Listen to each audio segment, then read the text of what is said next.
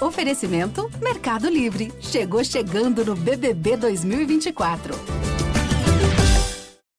Esse episódio do Brincast é um oferecimento Volvo. Esse podcast é, é apresentado por b9.com.br.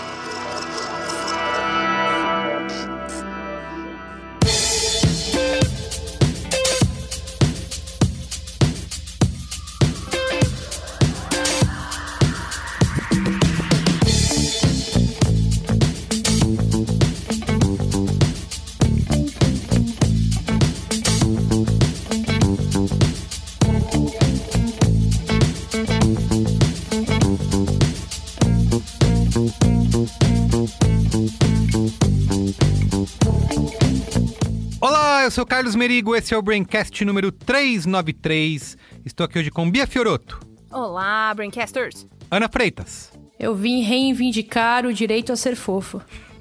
Marco Melo Eu tô aqui fenotipicamente branco pra xingar todo mundo. e Luiz Gino.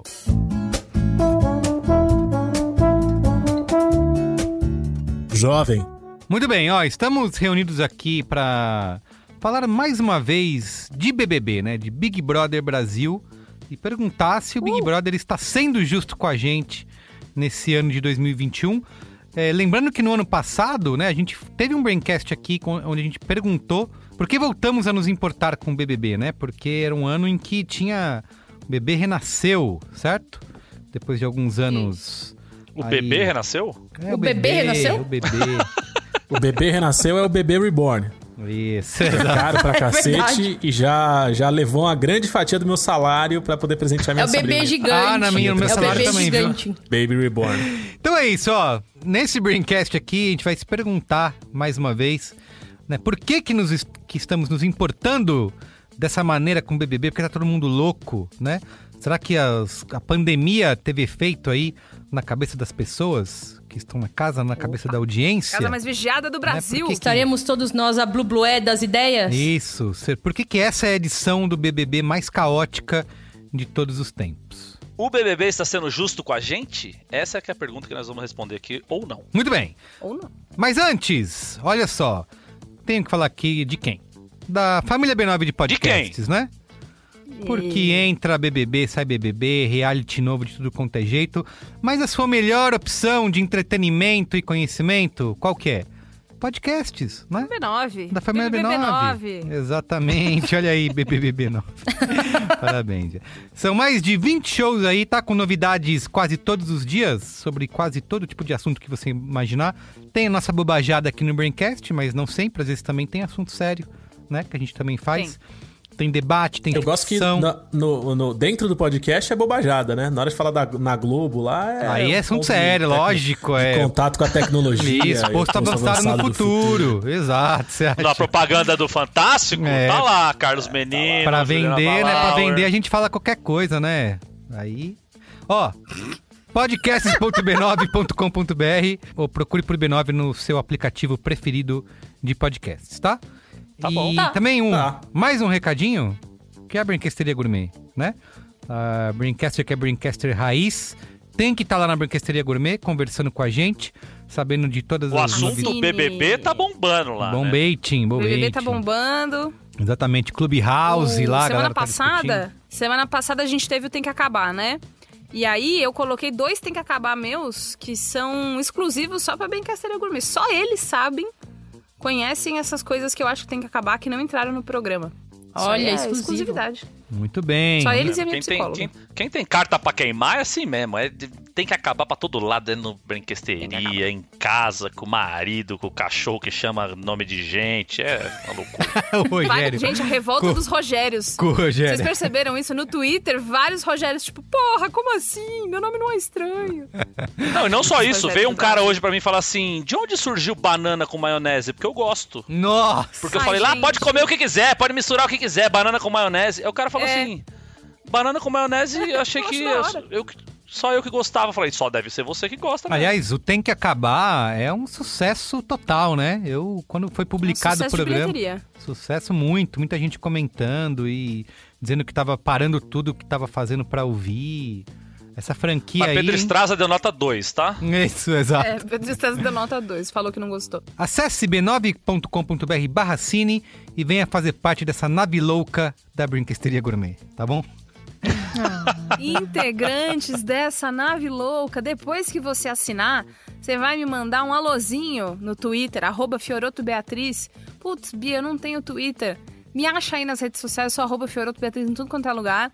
Porque aí eu te coloco no grupo do Telegram. Porque a grande verdade é que o Merigo delegou isso- essa pra mim. É, Então, quando não rolar, às vezes é sucesso. rola. é. Ou manda e-mail rola. brincast.b9.com.br, que a Bia também vai passar a receber agora, tá fudida. Olha Mas lá. manda o recibo, não seja safado. Manda o recibo que você pagou, É. seu safado. que Eu sei que você é Mas safado, aí quando eu converso com a safado. pessoa, quando eu converso com a pessoa, eu falo, ai, que da hora, me manda o recibo que eu te ponho no grupo. E assim faz, porque todas as pessoas têm recibo, porque quem ouve Braincast é pessoa honesta. Muito bem. Eu não acho. Vamos lá. Só quem, Só quem participa é moleque safado, né? Não, É isso. Quem participa É, costuma ser chafado, mas ah, quem ouve é honesto. Tá certo.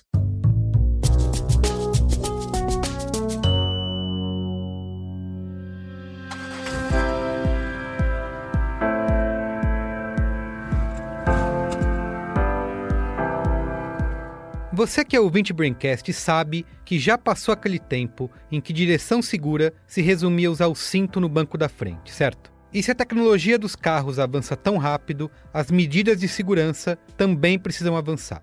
Essa é a prioridade máxima da Volvo. Há 50 anos, a Volvo coleta dados de acidentes. É um trabalho incansável, pensando em melhorar a nossa experiência nas estradas. Vou te dar um exemplo. A Volvo foi a primeira marca de carros que usou bonecos femininos em seus testes. Pensando hoje, isso é óbvio, certo?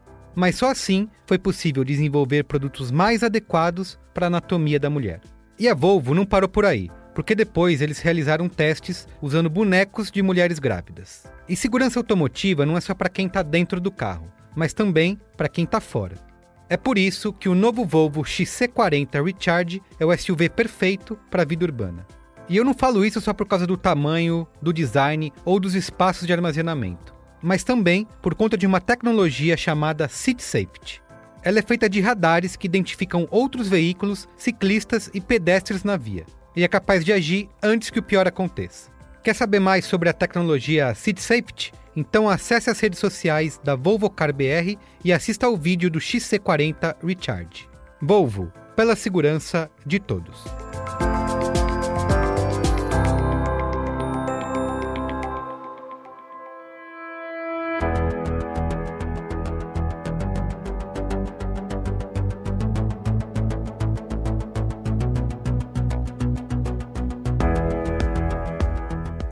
Eu sou Carlos Merigo e estamos de volta com a minissérie O Futuro da Energia, um especial criado pelo Braincast em parceria com a Raizen. Nessa série, a gente está investigando alternativas em geração de energia para entender como a sustentabilidade e os insumos renováveis mudam a nossa vida hoje na prática.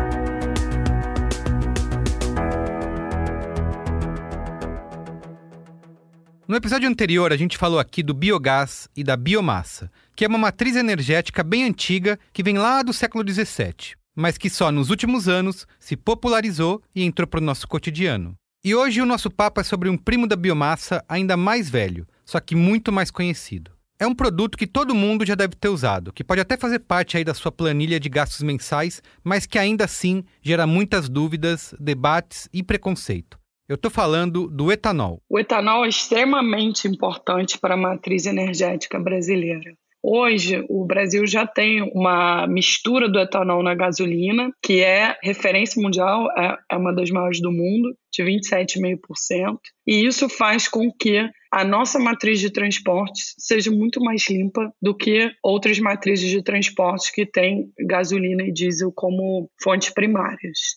É importante entender que o etanol ele emite até 80% menos CO2 do que a gasolina.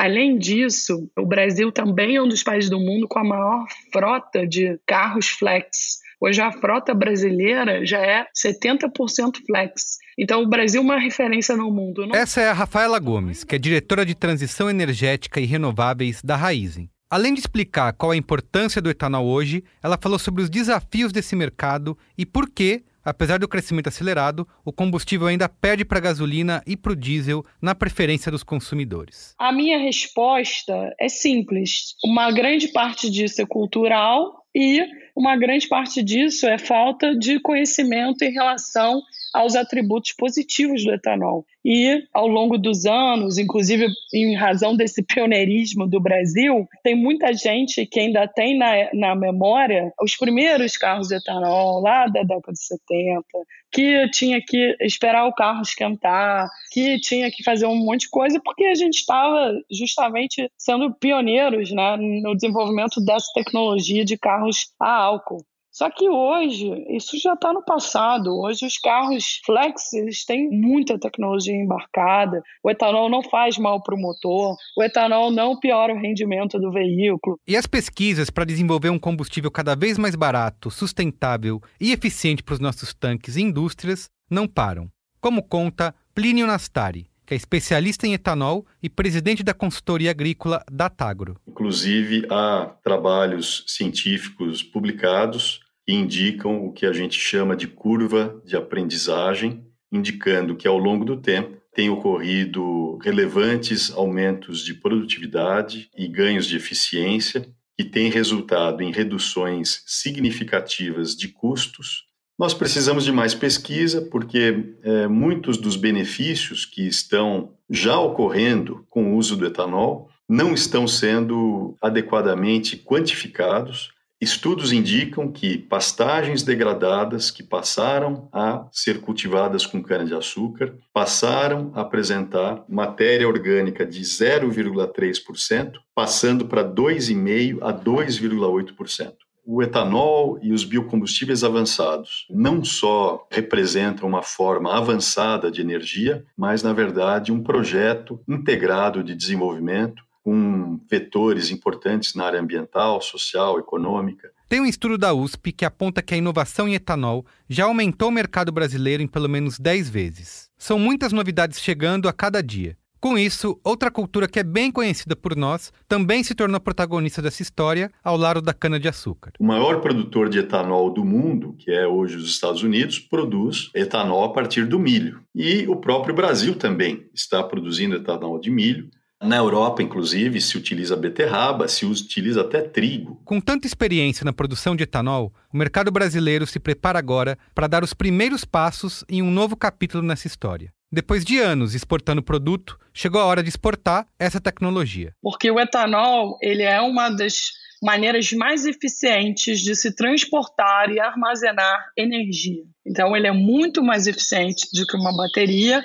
Então, na verdade, o etanol ele pode ser uma maneira de acelerar toda essa discussão da eletrificação. Você já tem infraestrutura de distribuição para o etanol, e você consegue ou transformar o etanol em hidrogênio no posto ou transformar o etanol em hidrogênio dentro do próprio carro. Então eu acho que ele pode ser um grande aliado para essa última parte da nossa jornada de descarbonização. Ó, oh, não tem jeito. Para ter futuro nesse planeta, precisamos repensar a maneira como a gente consome, gasta e produz energia. Não tem saída fácil e não tem combustível mágico. Por enquanto, está claro que a gente precisa integrar fontes de energias diferentes para atender a demanda que só cresce, minimizando o impacto ambiental que precisa diminuir.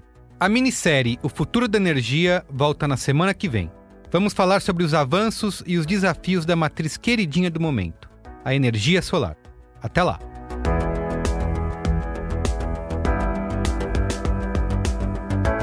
A nossa vida é centrada em energia.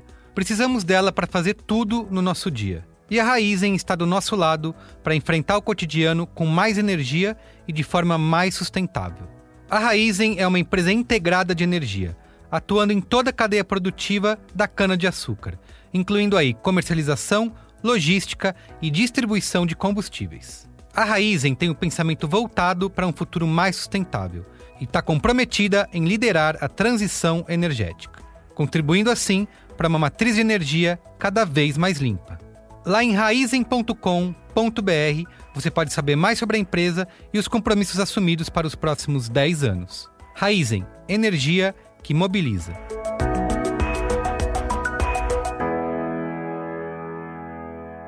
Vamos lá então? BBB? Então vamos. Então vamos. BBB!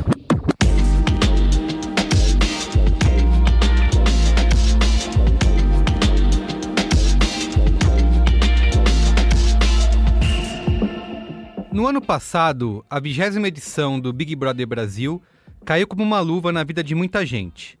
Até porque a gente já estava ali no meio de uma pandemia e acostumado a ficar trancado dentro de casa. E sem ter muita alternativa para passar o tempo, vigiar outras 12 pessoas trancadas dentro de uma casa se tornou uma maneira de esquecer a bagunça que é o mundo lá fora. E bem naquele ano, o BBB trouxe uma novidade no formato. Além dos ilustres anônimos, metade do elenco foi formado por celebridades, ou algo próximo disso. Até mesmo a guerra entre as fadas sensatas e as arlequinas do prior parecia um jeito leve e saudável de encarar a polarização política do Brasil. E quando Boninho anunciou que o BBB 2021 repetiria a dose e seria a edição mais longa de sua história, a audiência só viu motivos para comemorar. Só que não demorou muito para o início desse sonho virar um pesadelo. Isso é grave, Lucas. Isso é muito grave. Em menos de 15 dias, uma energia caótica tomou conta do reality show.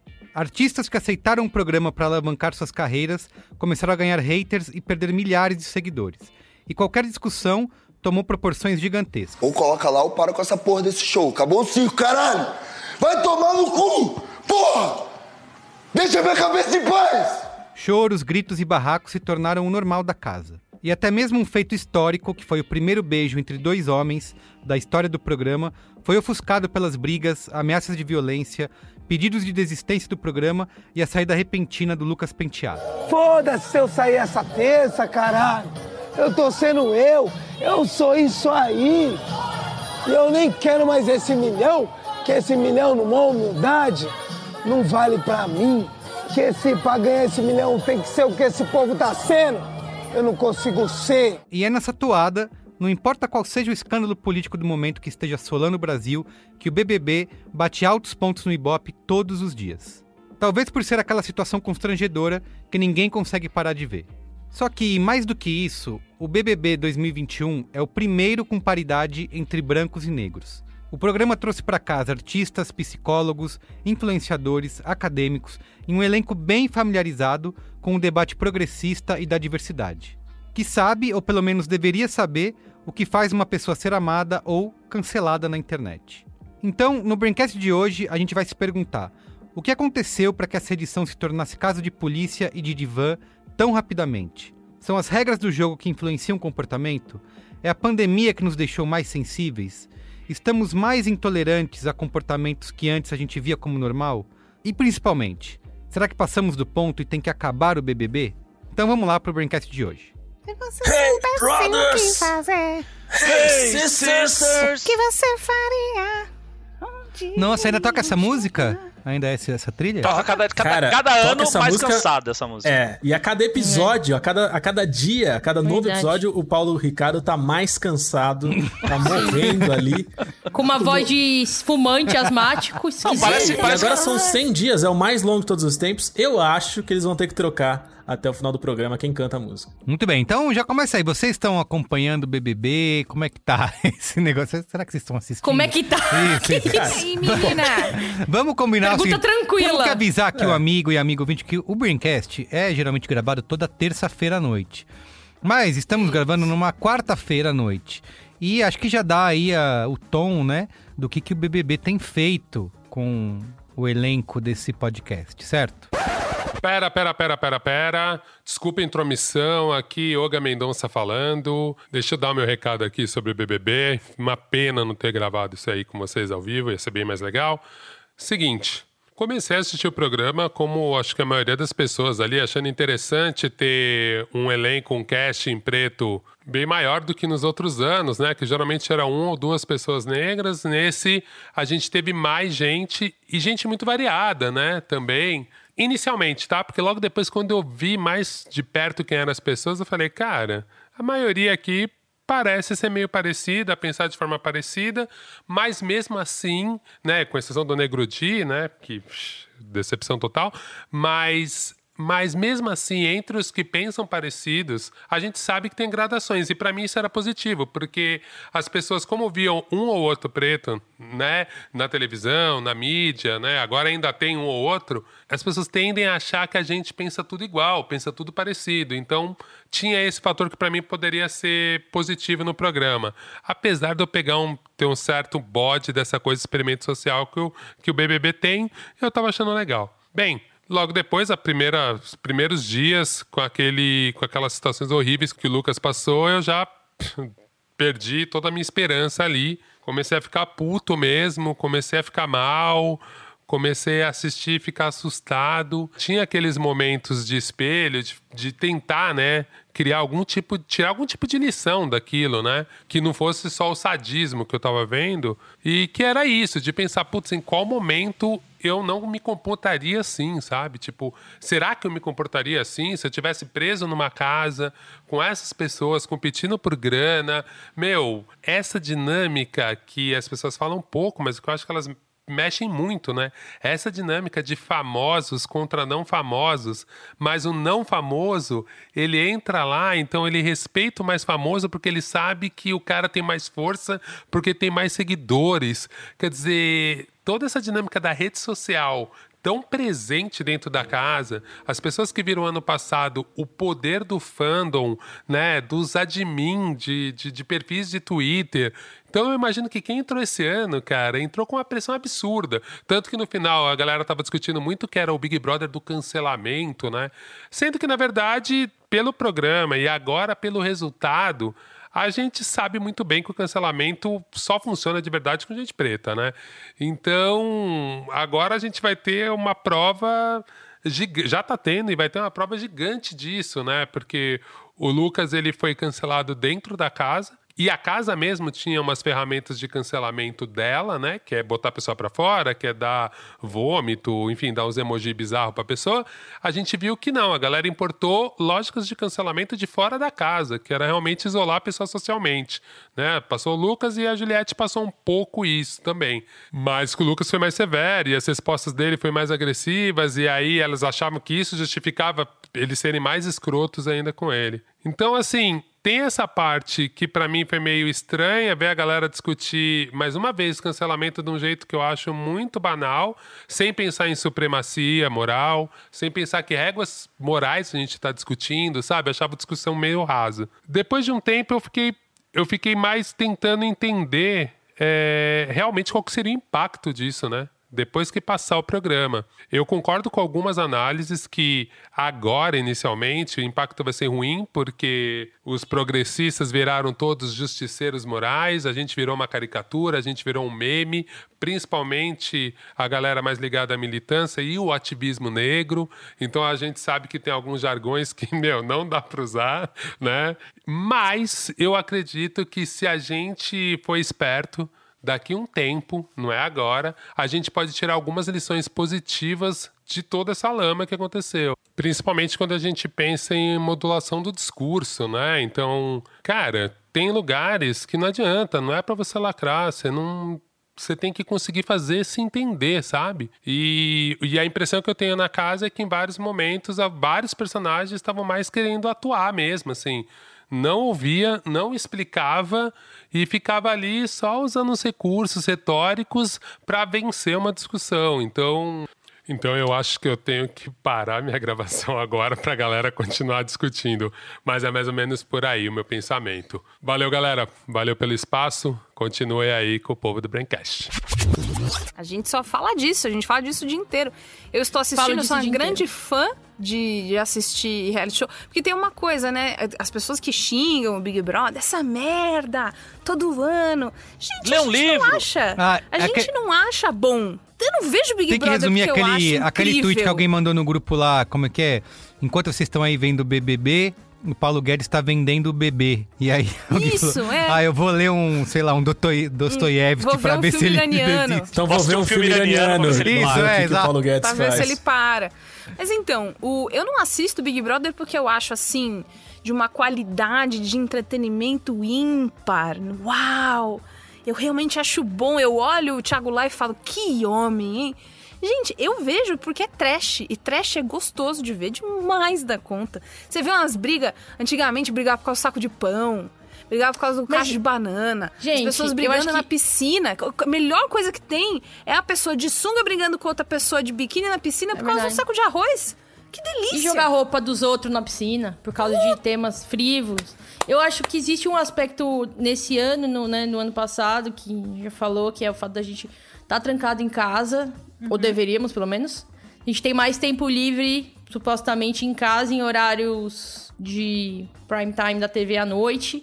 Ma- E a gente tá mais em rede social. Eu acho que esse é um fator impactante. Eu também acho que o, o elenco, a seleção de elenco, finalmente.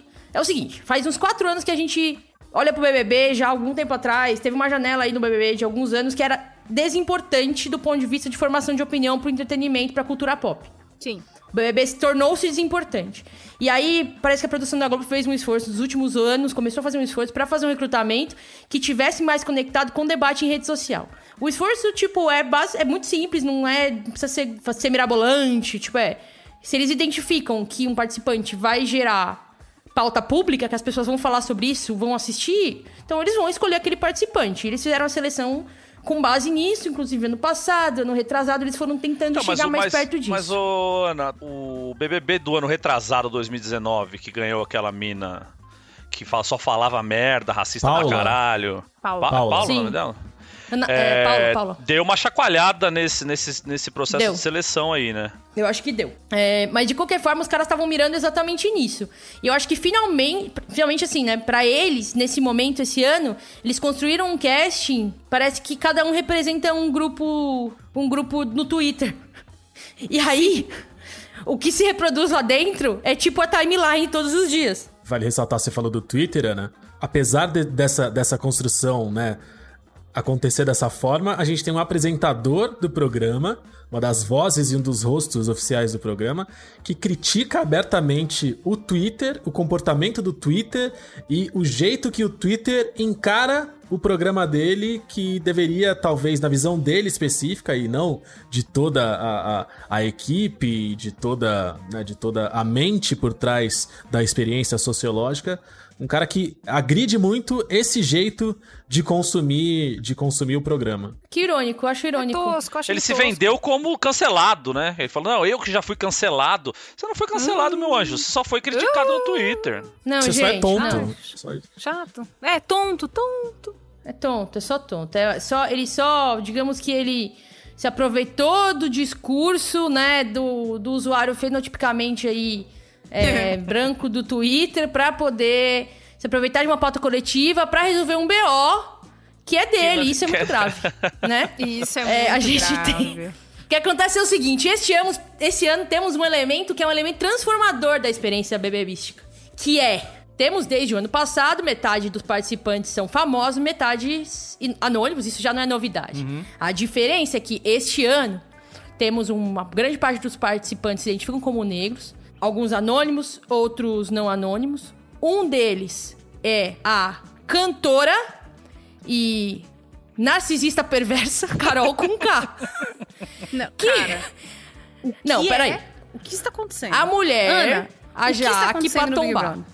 Jaque Patombar. Cara, é assim, eu, eu acho que as pessoas já devem ter ouvido falar, mas assim, é importante, é muito importante que as pessoas vejam o vídeo, porque. Os vídeos. Porque eu tenho visto gente falando assim: ah, mas é normal o BBB tirar o pior das pessoas. E quem fala isso tá certo, mas certamente não viu o que esta mulher está fazendo lá dentro. Que parece que ela é roteirizada vilã. Sabe vilão tipo que você não acredita que existe? Porque é estereotipado. O vilão que é estereotipado de ruim é o que essa, essa mulher tá fazendo lá dentro. E aí Se você fosse já um sabe, roteiro, né? Ana. A Se Carminha. fosse um roteiro, eu acho que alguém iria ler as frases dela, o comportamento dela, as histórias, É. o, o- o arco, a narrativa, e ia falar assim, gente, não tá, Tá crível. inverossímil. Tá inverossímil. Bora, bora dar uma É. suavizada aqui, porque ninguém é assim. E aí acho que isso tem. Isso tem unido. Isso uniu o país, né? Acho que essa é uma informação importante. É verdade. Nunca na história de um programa de entretenimento, um reality, é, um país tão dividido em termos políticos e morais quanto o Brasil se viu diante da possibilidade de se unir é, pelo ódio Contra a uma, uma única pessoa. pessoa. Isso é um fato que vocês aí ouvindo já devem ter observado. Perfeitamente. E a gente tava muito afim de ver Big Brother, né? Ano, ano passado, com essa a primeira vez que vieram os famosos junto com os anônimos. Ai, foi muito gostoso, porque ele pegou bem o comecinho ali da pandemia, que a gente tava todo mundo meio barata tonta, não que todo mundo esteja bem agora, né? Mas enfim. É que a gente tava todo mundo batendo cabeça em casa, não sabia o que tava fazendo. Daí, ai meu Deus, uma ilha onde as pessoas estão brigando por causa de, de, de, de, E aí virou. A gente tava comentando isso no grupo uma vez. Foi o BBB Woke, né? Foi o BBB das mulheres e foi o BBB do vocês estão sendo machistas e as minas trucando os caras ali, eles saindo um por um, foi, foi muito satisfatório ver a final, Ah, e até tinha, tinha a pauta racial também, o lance do Babu, da Thelma, Sim, com a Isis. esse bebê. O ano passado eu lembro disso. Foi uma coisa que vocês já falaram bastante naquele programa que a gente gravou. Um BBB que Isso. estava conseguindo mexer bastante em feridas aí, né? Da sociedade, pautando bastante a discussão sobre machismo e racismo. Só que esse ano, como é que acontece? Isso tudo virou o quê? Uma intriga, virou todo mundo indignado, porque eu, o que eu tenho visto de preocupante estão usando o BBB até pra dizer assim, né? Olha aí, tá vendo como que é essa esquerda identitária aí? Eu sempre disse que eles eram desse jeito, tá virando feitiço virando contra o feiticeiro. É isso? Tem um, tem um grande sábio que às vezes passa aqui pelo programa, empresta sua sabedoria, né? Vinda de, de, de anos e anos de vivência nessa terra, que ele diz que a expectativa é a mãe da decepção. E eu acho que assim, o, o Big Brother passado, muita gente passou a acompanhar, muita gente que já não esperava mais nada vindo do Big Brother, que pode ter assistido durante, durante a vida, que acompanhou no começo, no meio, sei lá quando, mas que já tinha é, perdido a, a vontade de ver ali, uma sensação de que o, o formato já estava saturado, talvez. Mas que era um movimento, né? O 19 foi- É. a audiência foi terrível, o 18 É. também foi horrível. Foi uma retomada também do programa, né? Sim, sim, sim. E aí, no ano passado, talvez muito mais do que pela própria participação dos famosos, de uma certa forma emulando a Casa dos Artistas número 3, se eu não me engano, quando o Silvio Santos botou famosos e fãs. Assim, o Agnaldo, o Agnaldo Timóteo e o fã do Agnaldo Timóteo. Nossa senhora. É, no ano passado, acho que muita gente passou a assistir depois do primeiro grande movimento coletivo que, que, que invocava uma das pautas progressistas que a gente tanto trata aqui, que foi o grande enquadro das mulheres no grupo de homens machistas que tinham feito uma historinha de combinar que o plano de vitória deles era a gente seduz todas as mulheres Ah, aqui com os nossos, cor, com os nossos corpos esculturais e o nosso charme inegável e inenarrável e completamente é, Irresistível. explosivo e irresistível. E aí a gente seduz elas, elas vão se relacionar com a gente, incluindo as casadas. Meu amigo! E, e lá fora elas vão ser julgadas por estarem se envolvendo e serem casadas. As pessoas vão passar a odiar elas e a gente vai ganhar. Esse era o plano. E os caras. E aí eles usaram de. Né? O cara, ele, ele, ele faz isso como se ninguém tivesse gravando ele maquinando isso, né? É muito bom. Não, o cara faz isso. Ponto. Ah, fez. Ponto. Dramático, né? E aí, depois que esse enquadro rolou, muita gente acho que levantou essa, essa, essa anteninha, né? Levantou a orelha de. Ah, cara, deram enquadro nos machistas, bicho. E, e- e com um discurso super bem desenvolvido, embasado, construído. É, foi, foi muito legal de assistir e acho que pra muita gente, incluo a minha participação e de uma série de, uma série de amigos que debateram muito o BBB 20, esse foi o ponto de partida. Tipo, caralho, olha essa discussão acontecendo. Pô, que legal, vou assistir. E aí começou a se envolver, e aí o, o programa ele, ele se amplia, né? Ele acontece na, na casa, tá no pay-per-view, tá no, no Globoplay, tá na TV, só que, cara, a internet explode isso, né? E, e, e amplifica isso de um jeito muito louco. E aí, cara, foi animal e eu acho que ninguém esperava nada e foi legal pra caralho. E agora o que aconteceu? A expectativa é mãe da decepção. A gente esperava que, a, sabendo que, que a receita dessa presença dos famosos ia se repetir, a gente achava que, porra, acho que, acho que o, o elenco mais uma vez vai trazer essas questões, vai trazer essas pautas identitárias, vai ser legal, vou acompanhar de novo e vai ser o mesmo show. Tanto que, cara, eu nunca vi um movimento pré-Big Brother desse jeito, de Uhum. gente que já apostava em quem torcer, já, Eu- já, eu já falava muito sobre isso. É, então.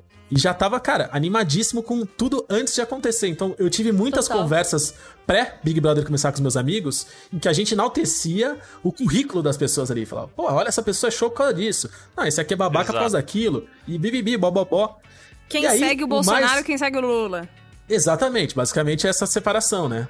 É, e aí, o, o que tá muito louco dessa edição é que, a- a- além né, das, da- dessas polêmicas, da gente ter a Carol com K como uma grande vilã, etc e tal, é o, Essa acho que festa virou um enterro.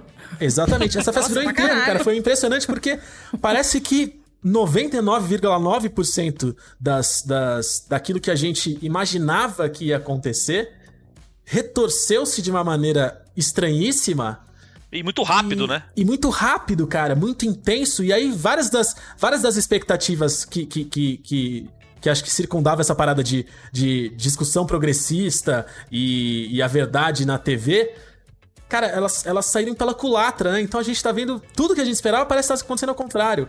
A psicóloga que a gente esperava que, era, que ia ser sensata.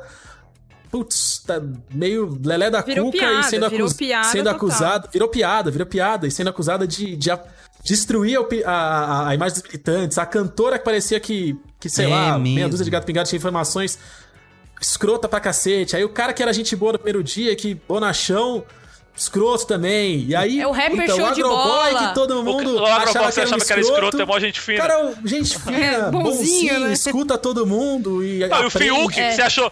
O Fiuk, que é o filho do, o Fiuk do que Fábio achava que tava vivo, tá Você morto. achou que, Então, você achou que ia chegar e pegar todo mundo? Não, mas peraí, o cara não consegue vai fazer nada, só no que o- fumando derby o dia inteiro. O, o, o Fiuk, ele entrou, ele tá seco, ele tá corpo seco. Tem alguém Mas que não, mandar mas o uma bolsa de sangue energia pra ele lá. Mas, Mas, assim, enfim, ó, todo mundo isso já que o, sabe quem eu tá acho- morto. o Gino é, resumiu bem, né? Resumiu. Resumiu bem o que tá acontecendo, mas a gente não tá esperando demais de um reality show, e que é por isso que a gente tá tão decepcionado com, com as pessoas que estão lá, porque esses debates todos, nas edições anteriores, eram impensáveis, ninguém nem cobrava isso, era só é, futilidade Perigo. mesmo, né? A gente, Na última, a gente sim. tá esperando só um pouquinho de alegria. E Sim. a gente não tá tendo. Mas a gente queria- Tá... É que o brasileiro- como o disse, brasileiro não como disse nada. nos participantes da casa que foi eliminado ontem, é, antes ele era feliz e agora ele tá triste. Não. E é, É como eu me sinto assistindo BBB. É, Tanto que ele chegou pra conversar com o Thiago. Leifert, ele- o sorriso já tava gigante no rosto. O cara saiu miserável da casa. No corredor entre o estúdio e a casa, o cara, a, a- alegria voltou pra vida. É. tipo o Mágico de Oz, que É. ela abre a porta assim e sai tudo colorido. Aquela casa, ela tá amaldiçoada. Não tem quem Não, tá e lá mais, dentro. né? É impossível. O Acre. Arcrebiano, ele saiu da casa triste. Ele, ele tava na casa triste, saiu, ficou feliz e ganhou e ganhou o amor corporal da Anitta já, porque a, A Anitta, Anitta, já prometeu Desde que ele entrou, ela muita, já tá puta muita intensidade vucu ali com, com, com o rapaz na saída dele. Então assim, olha essa transformação, Mas- realmente é mágico de Oz. Mas ó, pegando o que a Ana, que a Ana falou aqui antes sobre as escolhas das pessoas e, e os que, que, que quis englobar cada pedaço do Twitter ali, eu tava escutando o podcast UOL VTV com o Maurício Sticer, a Débora Beijo. Miranda, a, a Aline Ramos e o Chico Barney. E a Aline participou de uma seletiva pro Big Brother. E ela contou que, bicho, os caras analisam. Primeiro que eles fazem você preencher um formulário gigante, onde você esmiuça sua vida inteira. E às vezes é, a mesma pergunta tá no começo e tá no fim, pra ver se você não vai cair numa contradição Hum. ali, se você tá contando uma coisa aqui e ali depois você não vai sustentar. É tipo E tirar o pergunta visto. tipo assim: você é, é- é- você é comprometido? Se você é comprometido, você aceitaria o flerte de alguém dentro da casa? Você estaria disposto a deixar esse seu compromisso de lado? Esse tipo de coisa, assim. Os caras esmiuçam a vida da pessoa e tem as, as famosas dinâmicas de grupo, que eu não sei se necessariamente se são com pessoas que vão participar ou se são com é, é, sei lá, figurantes, alguma coisa assim, e que ela participou de um desses e que ela, como jornalista, ela foi mais pra ver como é que era no final das contas. Isso ela conta lá no, no episódio do podcast. E ela conta que ela ficou mais quieta e tal, e que pessoa- o pessoal da produção ficava meio que esquerando ela pra entrar no- nos temas espinhosos, nos conflitos e tal, não sei o quê. E ela falou que ela sentiu pelo, pelo, pelo ambiente que tava ali nesse, nesse, nessa seletiva de que estavam precisando de um personagem que ela não era. Que é essa pessoa das causas e que vai brigar e que vai. Que vai é, retrucar tudo que as pessoas vão falar. Que, Vai militar, vai militar. Vai, mili- vai militar errado. Vai militar qualquer- meio errado. em qualquer momento que aparecia a militância, sabe? E aí ela viu que também que estavam procurando outra coisa e nem, nem foi para as etapas seguintes, assim, não sei se a produção não chamou, se ela não quis ir. Mas é, para você ver que o bagulho é, é muito estudado, ninguém tá ali à toa. Ninguém ali é, ah, esse aqui vai ser. Talvez assim, as pessoas que são bonitas da cabeça oca sejam as pessoas que falam assim: "Ah, põe esse aí também que, que vai vai vai entrar numas com umas mini e tal". Será que eles sabiam que a Pocahontas ia dormir 19 horas por dia? Um Exato, então. Mas ela tem o Twitter Então, mas- dela mas- que ela fala o dia inteiro. Putz, que sono. Nossa, tô cansada. Então, Ai, mas eu sono. acho que- É, Tinha como saber. E ela tem bebê pequeno também, dava pra saber que ela ia aproveitar pra dormir. as pessoas famosas não têm entrado nesse, nesse processo de seleção tão minucioso.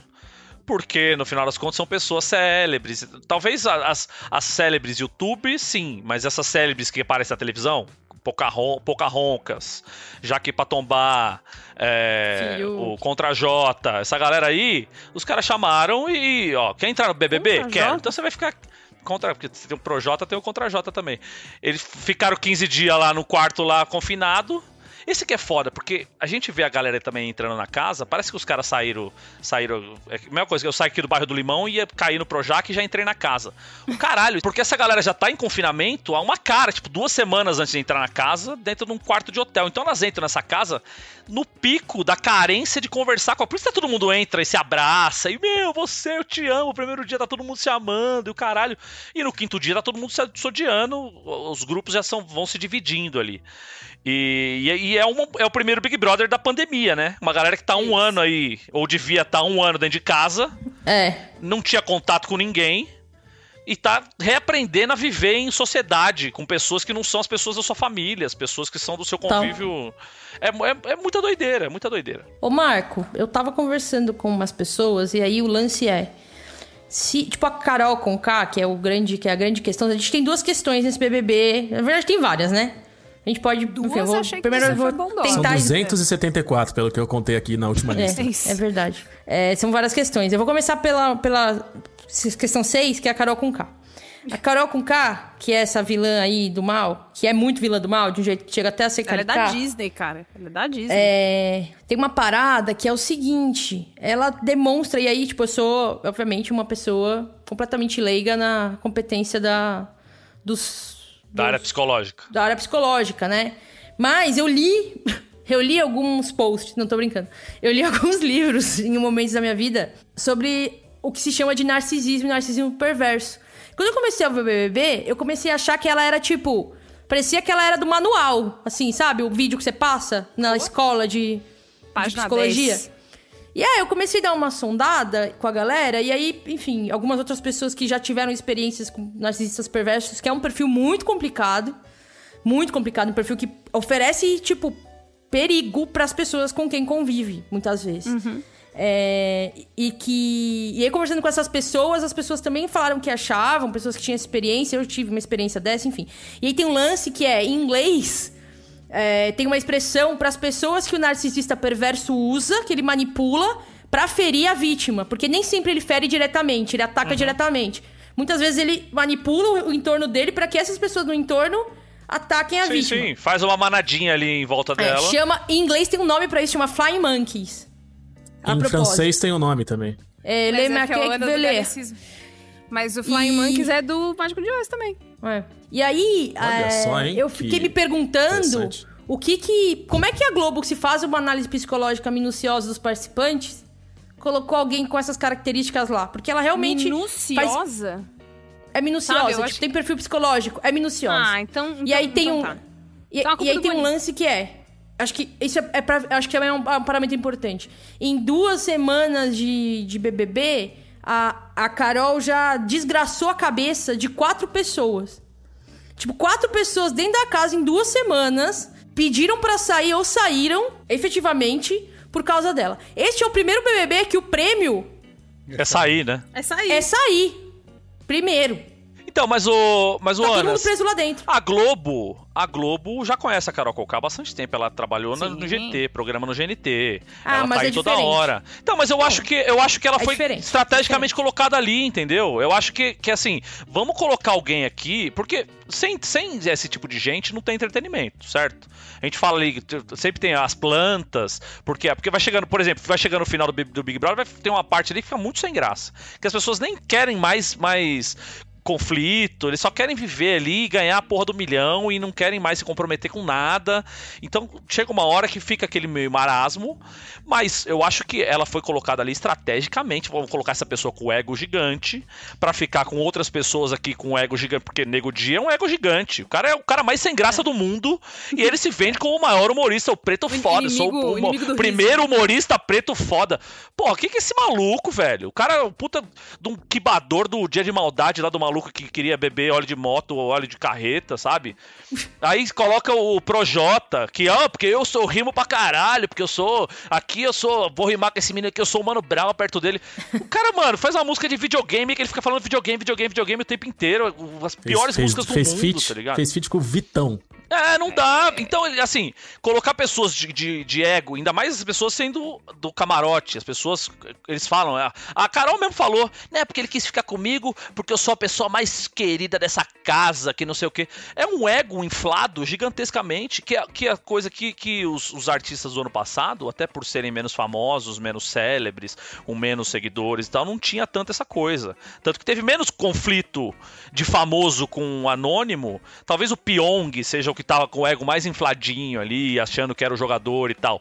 Boca Esse Rosa. ano é um, é um show, assim, é, é- tá bem dividido o lance do, do camarote com o lance do, do- da, che- da Xepa, não, do É, Pipoca lá. Pipoca. Por- porque esse, essa, o Projota, Nego Di, esse trio do mal aí, Gabinete do entrou ódio. se. É, é, Gabinete do ódio entrou achando que eles são mesmo os pá. E que por eles serem os pá aqui fora, eles vão ser os pá lá dentro. E que estão arrasando. Naquele jogo da discórdia lá do- dos influenciadores com os influenciáveis, eles. É, porque nós somos os vilões da casa. Porque. E eu acho que a Globo colocou eles pra, justamente pra isso, saca? eu acho que, tem, Perfeito, que é, é muito bem pensado pra isso. Mas Só é que eu grave. acho. Mas eu é acho que grave. eles. Passaram da conta. Não, eu acho que eles não tinham a noção de que era um narcisismo perverso, sabe? Apostaram no ego e acertaram no narcisismo. É, eu, eu tenho a impressão de que eles acharam que ela ia ser tombadeira. O cara fala, ah, mas aí você tá sendo vitimista. Que vitimista o quê? Pá, pá, pá, pá, pá. Eu acho que ela foi chamada pra ser essa personagem que ela era do, do, do Vou Tombar Você, do Já que é pra tombar, tombei. Só que com um twist de Hannibal Lecter, entendeu? Que ninguém percebeu. Agora, o que tá chato também é, é que, assim, na, na, na edição do ano passado, que virou essa edição modelo, né, do que todo mundo queria, a gente queria também, veja bem. É, Eu queria o Babu Quando de aconteceu. Eu só penso no Babu o dia inteiro, nossa, se você soubesse. É. Mas o, o aquele enquadro das meninas nos caras, teve uma pessoa que se negou e que desacreditou e que ficou fazendo chacota, que foi Boca Rosa. Boca Rosa, por consequência, canceladinha. Aí quando saiu, E agora tá inclusive aí, traiu o casada com namorado. o Fred do Desimpedidos. Ó, E ó o buraco que ela Mas se ela afundou. traiu o namorado no dentro do BBB. O cara pagou tudo que ele tinha com ela, que eu quero o cara daquela banda. É, você é a Melim, a banda, Melim. a segunda banda favorita da minha sobrinha. Perde apenas para o Now United. Excelente. Muito bem. Mas aí, a, a- eu acho que o que eles viram que pode acontecer com a carreira de uma pessoa, porque aí, aí foi texto pra lá e pra cá, por que, que não vale a pena ir pro Big Brother? Só que aí a gente teve o famoso case de sucesso, o Manu Gavassi. Que fez o caralho, sim. deixou tudo pré-gravado, é, assustou todo mundo com um monte de coisa que ela fez. E ela deixou esse legado de inferno, que é deixar coisa pré-gravada, que ninguém aguenta mais essa porra, ninguém tá vendo. E deixou, e Boca Rosa deixou com todo mundo com medo de ser o canceladinho. E aí o Fiuk, sabendo que ia pra casa, foi, por exemplo, fazer aula de questões sociais. De chegar feminismo. munido. Aula de feminismo, aula de é, feminismo negro e racismo e não sei o quê. Aí nem, Body nem importa, porque chegou lá e ele morreu. Então nem usou. Não, chegou lá e ele falou pra menina assim: Você, você tirou a cor Chorou. de mim. Tirou a cor, tirou a vida, tirou a alma, tirou É. a vontade de viver. É, Isso ele só quer você fumar. está ele só quer cinza, fumar. O negócio dele é, É. o caso dele é ele e o derby, o dia inteiro. Mas então, aí todo mundo chegou munido, que é tipo, cara, eu não vou ser o cancelado. Não, porque eu tenho sensibilidade social, eu não vou ser o cancelado.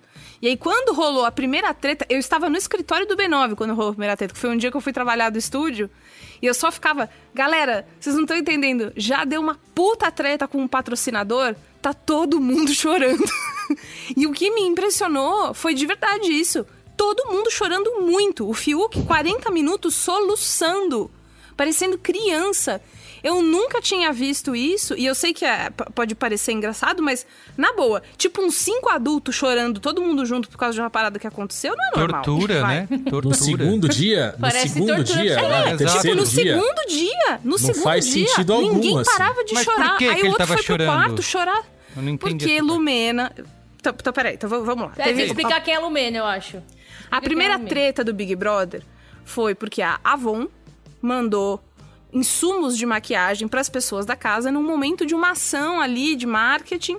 Tá. Os meninos, as meninas começaram a se maquiar. E aí, vocês lembram quem que deu a ideia de- dos meninos se maquiarem? Caio. Caio. O Caio. O Agroboy. O Agroboy. Caio, Ca- Caio Calote. Caio Calote virou e falou: Uai, pô, vamos, vamos pôr os meninos pra se maquiar aí também. E aí Ô, meninas, por que cada, uma de vo- cada um de vocês não pega um de nós aqui e faz a brincadeira e maquia nós aqui pra ver como é que a gente fica? Oi, um lá, é o, Chico, é o. Chico Bento ou é o. Chico Bento. Como é, É, o outro lá? Bento. Eu peço Mas- mas desculpas ele aos nossos assim mesmo. ouvintes goianos, assim. Só porque Mas o cara a gente fala não assim, tá ele tá conseguindo imitando o chegar. cara. Mas tá imitando É, o cara. não, tem- não, não, mas a desculpa é por não conseguir Imitar do jeito certo. A gente não chegou no sotaque. É, Isso. a gente Mas não como chegou não chegou? sotaque. Não, não chegou? Eu achei Não chegou. perfeita a imitação. Daqui de chegou. casa foi, foi show. A gente fez interior Aqui. de São Paulo. Ô, Bastião. Aí, quando começou a acontecer, aí os meninos começaram a se maquiar. Aí eles começaram a fazer uma coisa que hétero faz, que é ficar. pra- como você tá maquiado, você se finge de mulher. Fazendo trejeitos, imitando como se fosse o Cro, sabe? Ai, qual é o seu nome? Ai, eu sou a Fiuca. Ui, Fiuca. Aí, Lumena, uma das participantes, psicóloga. Fizeram um desfile, fizeram um desfile, hein? Fizeram um Fizeram desfile. Ai, quem é você? Ai, você é o, o Proxota. Teve essa piada ainda. Aí põe, enfia a calça na bunda, põe, ó, Isso. amarra a e camiseta aí a Lumena peito, olhou tudo aquilo que estava acontecendo, ficou muito chateada. E ela falou: Cara, eu acho que isso é transfóbico, porque eu tenho amigas travestis que vivem uma coisa que é tida como chacota pra vocês e isso me dá, me, me dá muita dor. Eu, eu me sinto mal porque eu penso na dor das minhas amigas. E aí a Pessoas que sofrem violência por, por se comportarem do jeito que vocês. Vocês que estão vocês imitando como piada. Imitaram como se fosse só graça, né? Tá. Aí, bicho, começou. Não, porque não é. Ah, não, porque é sim. Aí veio Jaque pra tombar e falou: não, não é, porque eu também tenho amiga travesti, mas falou tudo errado. Falou ô travesti, falou tudo ba- tudo bagunçado. Falou que eh, tenho amiga também e não é assim. Aí vem a outra metade, não é sim. Aí o Fiuk começou a chorar lá no canto. Tá parecendo aquele quadro do Rafael branco, Infante lá. Eu sou A branco. Aí, hétero, sim. aí não sei o que, Aí ele falou tananá. É. Aí que sei falou não sei o que lá de tananina. Aí que ele virou. É. Aí que ele virou e que falou assim: ah, mas você também não sei o quê. Aí que. Ah, Aí não não sei o que, não sei o que lá do não sei o que que pintou a cara. Ah, que você colocou o negócio na bunda. Aí falou assim, tananã, e falou do, da deslegitimização Foi do exatamente negócio desse do- jeito. da E a partir daí, a Lumena, ela foi vista como uma pessoa. Eu vi várias pessoas falando, tipo, cara, isso é que é aliada. Não tem nenhuma pessoa trans lá dentro, não tem nenhuma travesti lá dentro. É. E mesmo assim, ela assegura e conta e, e fala sobre a gente. Isso é muito foda. Só que ali já começou um clima bizarro, porque nesse dia, tipo, cinco pessoas chorando. Muito. O Fiuk passando mal de chorar. Eu tenho desconfiança de que foi ali que ele perdeu tanto sal que ele queria 7 quilos de sal por uma semana. que ele chorou tanto, que ele ficou tão sem sal que a pessoa. Que ele falou, gente, 7 quilos de sal, 5 só pra mim, pra eu comer de colher. E. E aí, desde então, ficou esse clima na casa, clima tenso entre os brothers, como já diria Bial, que é, é, a, a coisa ficou um tecido muito fino. E aí tudo De explodiu na festa em que Lucas bebeu muito e ficou muito louco. Fala, Virginia. Eu acho que teve uma coisa interessante dessa briga também, porque, assim, foi super cedo, né? Como você falou, Bia. Foi, Foi foi muito intensa para alguns dos primeiros dias.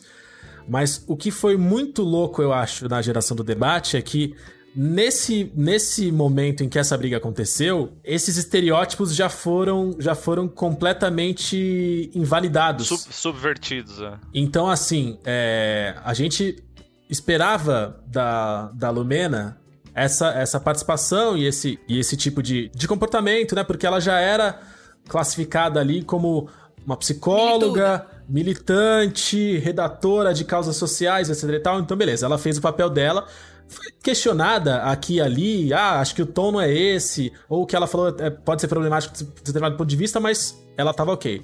A Carol, nesse momento, já foi um susto, porque assim, peraí, mas a Carol com K não é a cantora, rapper, é, também é, que levanta muitas bandeiras sociais, apresentadora de programa em que, ela, em, que, em, que ela, em que ela se posiciona fortemente em tantas causas e que teoricamente deveria ser sabida. De repente ela, ela, ela foi contra a opinião da Lumena ali de um jeito intenso, falando um monte de bosta que as pessoas apontaram isso depois. Aí foi um choque. Aí de repente fala, cara, mas o, o Fiuk, que é um cara que, sabe, filhinho de papai de repente ele se mostrou super tão sensibilizado pelas causas que ele passou o tempo inteiro chorando.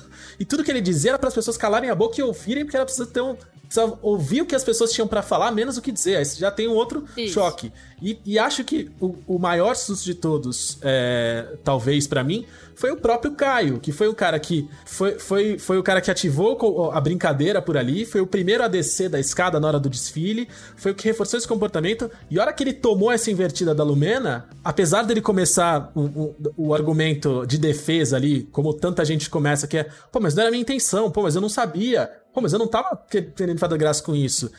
Depois de três tentativas de argumento em que o cara tomou uma, uma, uma aula, ele virou e falou assim: Porra, galera, pode crer. Não, você tem tava razão. errado. É. Eu é, não fazia a exatamente. menor ideia, porque eu nunca vivi Exatamente. nada parecido com isso.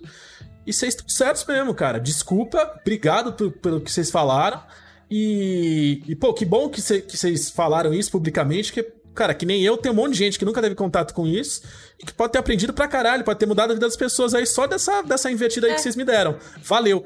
Isso aí foi um negócio que, assim, foi. Me pareceu tão bizarro que dentro da própria casa, quando ele trouxe esse discurso pras pessoas, as pessoas não aceitaram. Tipo, a Lumena. Elas não souberam lidar, é. Ela não, Não souberam aceitou, lidar. cara. Ela não soube lidar. Aí eu lembro que assim, ele, chegou, ele chegava pra Lumena e falava assim, pô, obrigado, você me ensinou. E aí ela, ela era agressiva com ele nas respostas. É, eu não sou, eu não sou, eu tô aqui pra dar aula pra ninguém. é, mas eu não tô aqui pra dar aula, não. Eu falei, não, pô, mas você me ensinou, cara. E a gente tá com as câmeras ligadas pra todo o Brasil. Você ensinou muita gente. Mas não tô ensinando nada. Cara. Aí foi, foi uma coisa Eu não estranha. vim aqui o pra dar João, aula. que é, que, é, que, é, que é o professor de geografia tal, foi falar com ele e falou: É, cara, mas não adianta só pedir desculpa. Você tem que entender, porque ele tava, ele tava triste porque ele tinha pedido desculpa e a Lumena tinha sido agressiva com ele. Ele falou: Cara, eu pedi desculpa e eu expliquei e eu falei que tava errado e que ela tinha agido certo.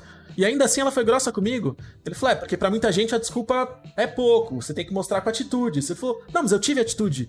Eu falei que eu tava errado. Tipo, não é só falar foi mal. Eu trouxe tudo isso. Ele, é, mas você tem que Gente, isso tudo é só a primeira briga, tá? É, tipo, Tá. segundo dia. Então começou. Acho que isso aí já começou um briga. A gente tá estranhamento muito grande, tempo né? explicando. E aí, sério, é- é- o bagulho ficou puta, louco. cara. E aí, quando teve essa história da festa, Lucas bebeu muito e teve atitudes bastante questionáveis. Eu não vou ficar aqui explanando o que esse menino fez, Ah, porque eu acho que é. já fez demais, né? Mas enfim, teve atitudes questionáveis. é, Bebeu e ficou chato. O que É, acontece em perturbou a galera que 90% queria das dormir. Fica chato, dá tristeza, você foi você zoado. fica mal. Você vê a trabalho, Carol dá manipulando trabalho. as pessoas, você fica triste. Aí você vê a Lumena falando, é, militando errado, você fica triste, porque você fala, meu Deus, o trabalho que a gente tá fazendo no progressismo, essa mulher vai estragar pro Brasil inteiro, meu Deus do céu. Aí ela fala um monte de coisa que não dá pra entender, porque ela é acadêmica. Aí ela coloca a questão identitária que não tem nada a ver no meio de pauta importante, que aí a pauta Não, mas importante o ela mais caga. Mas. Ana, o mais chocante pra mim do caso da Lumena, ela militar já era esperado. Era. Certo? Ela, ela, ela militar, ela usar essas, essas, esses termos, essa forma de falar agressiva e tal, já era esperado. O meu problema maior com ela é ela escolher os alvos, entendeu? Então a Sim. Carol Conká pode cagar na cabeça de quem quiser. O Nego. Di pode falar que o Lucas tá defendendo vagabundo e ela virar a cara é. e sair correndo. Nego O imitou Ar- travesti outro dia também? De novo? é, então, o, não, o? Arthur, o E Arthur imitou riu. travesti na Então, frente o dela. Arthur, E ela não é. fala, deu, deu risada e achou legal, achou bonito. Então, é, é, o problema maior dessa militância Seletiva. é, exac- exacerbada é, o é- é isso, é, é, É é militância seletiva, exatamente. Então, mas aí Lucas causou. Lucas bebeu, ficou chato, Vai. passou uma noite chata. No dia Vacilou. seguinte, a casa. Mas assim, ó, bebeu, gente. Bebeu ficou chato, acontece. Gente, quem Tá Ah, nada assim, não ó, matou ninguém, assim, não bateu em 24 ninguém. anos ainda? É que, é. É. que eu acho que a gente falar bebeu ficou chato, eu acho que invalida uma, uma série de grosserias pesadas e, e de, e de, Ah, de sim, sim, sim, comportamento sim, sim. realmente problemático ali que Não, o cara teve. isso. Tá Foi uma beleza, bosta, o cara beleza. se comportou razão, mal, se comportou mal. Beleza, falou bosta, falou Não, bosta. você tem razão, você me ensinou hoje. Não, chega. Mas.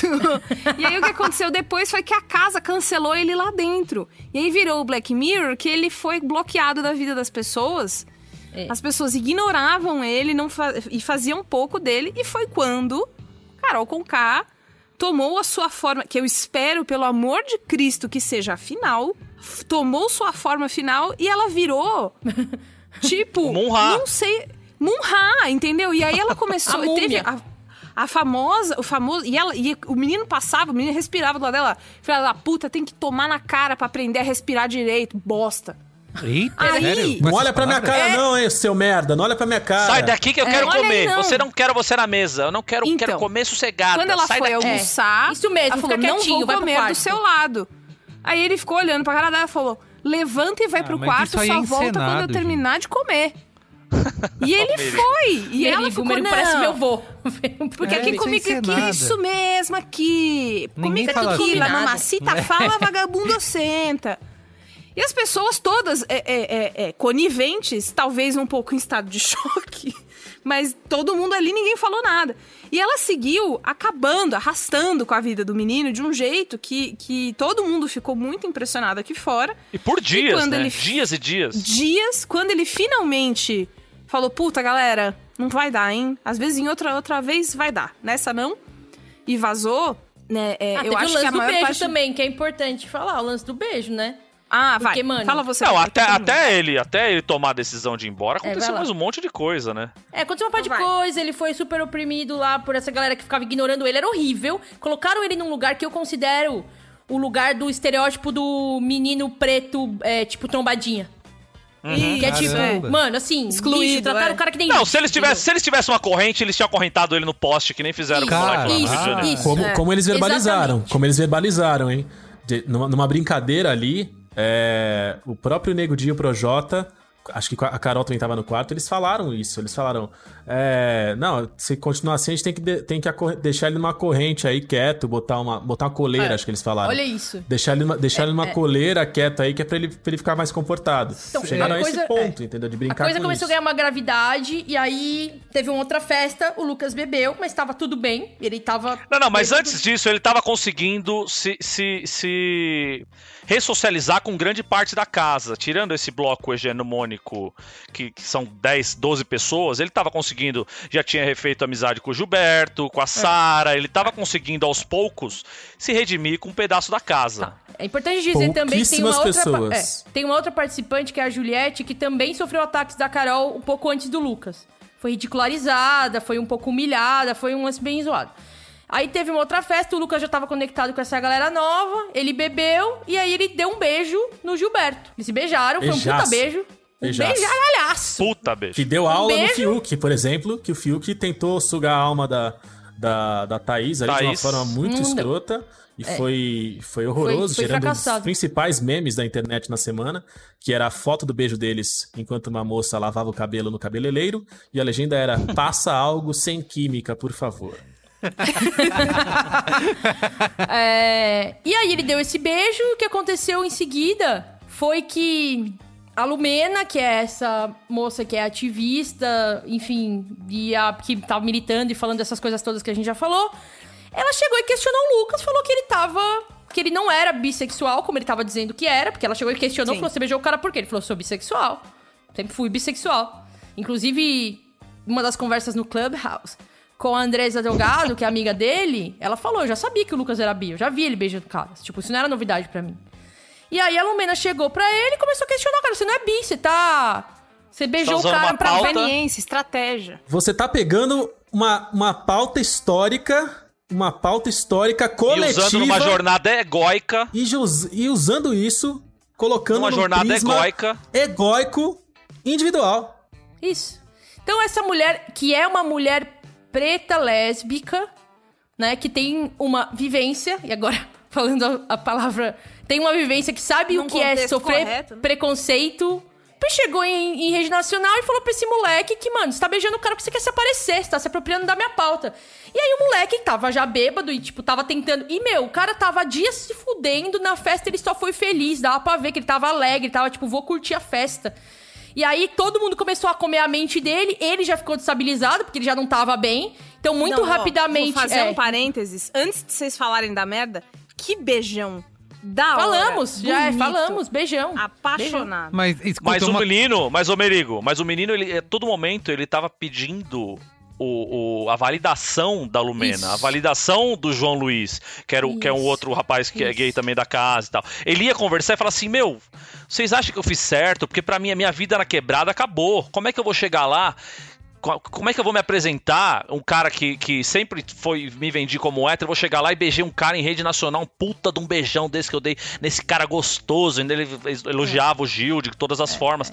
E a Lumena falava: sai daqui, eu não quero falar com você. Sai daqui, eu não quero. E o, e o João, o João Luiz mesmo também, ele deu uma defendida nele dentro da casa, falou: ó, eu acho que foi real, eu acho que foi um beijo sincero, eu não acho que ele se usou da pauta. Mas quando o Lucas foi falar com ele, ele já veio com cinco pedras. Pô, acabei de te defender lá dentro. Eu não quero ficar falando com você sobre isso. Então o moleque se sentiu totalmente desamparado pelas pessoas que ele tava mirando pra ganhar essa aceitação e pra dar um, um- um É. conforto e um conselho pra ele de como viver essa nova, essa nova jornada, usando a palavra da Lumena aqui, que tá, se apresentou pra vida dele. Porque assim, por mais que ele fosse bissexual, ele não era um cara assumidamente bissexual. Ele não entrou na casa falando que é bissexual. Ele não se, vend, ele não se vendia na- na- nos trabalhos dele, ou na, na- se- seja na malhação, seja no rap, seja onde for como bissexual. O pai dele não sabia. Muita É. gente não sabia. E ele escolheu aquele momento que ele tava tentando ser feliz, um, ao- por- talvez por um último momento dentro da casa, em rede nacional, e a galera massacrou ele mais do que tava massacrando antes. Então, pra ele foi um choque muito grande, e mais uma vez ele se sentiu excluído de tudo o que tava acontecendo em volta dele, tava fazendo mal pra caralho, porque ele já tava vindo de dias e dias e dias sofrendo essa violência psicológica ali de todo mundo, principalmente desse bloco hegemônico aí de Carol. Nego de Projota. Projota que ele, mano, tinha como ídolo. Ele entrou lá e falou: Meu, a sua música salvou minha vida. Me salvou de uma depressão, a minha mãe, eu e minha mãe. E o cara só cagava na cabeça do moleque dentro da casa, tá ligado? Deu um papo nele ali que foi mais ou menos legal, falou de vivência e tal, mas depois só cagou na cabeça dele. Começou a imitar, começou a zoar, começou a fazer uma pá de coisa horrível com o moleque que tava ali olhando pra ele como um ídolo. Falou: Pô, esse cara tá aqui. Tipo, eles fizeram uma batalha de rima, ele fez questão de tentar humilhar o moleque nessa tal batalha de. Pô, deixa o moleque ganhar, tá ligado? Ou então faz uma brincadeira com o cara. Não, Eu acho, queira- eu acho que o pior dessa batalha de rima não é nem isso, Marco. Que, que, que assim, na, a, a- o universo da batalha, né? O cerne da batalha ali é você, tipo, tirar onda com o teu adversário mesmo, faz, faz parte. Eu acho que o mais escroto é o pós. Que É, o pós, negócio, acon- o negócio É, acontece, beleza. Tanto que o Lucas, quando termina, ele tá, ele tá felizão ainda. né, de- depois Porque que a ele rimou, né? Acontece, Fez- porque, é. pô, rimei com meu ídolo, que foda. E depois o cara sai dali e vai conversar, se eu não me engano, com a Lumena. é, e fica um papo de, pô, o que, que é isso? O moleque tá me tirando, quer aparecer, quer me desafiar, quem ele acha que ele é. Porque eu nunca mais vou dar essa chance, porque é um pivete, onde já se viu. E ela vem com o papo de, não, eu acho que ele tá deslegitimando sua autoridade. Não sei quando ele falou, não, é verdade. É, que absurdo.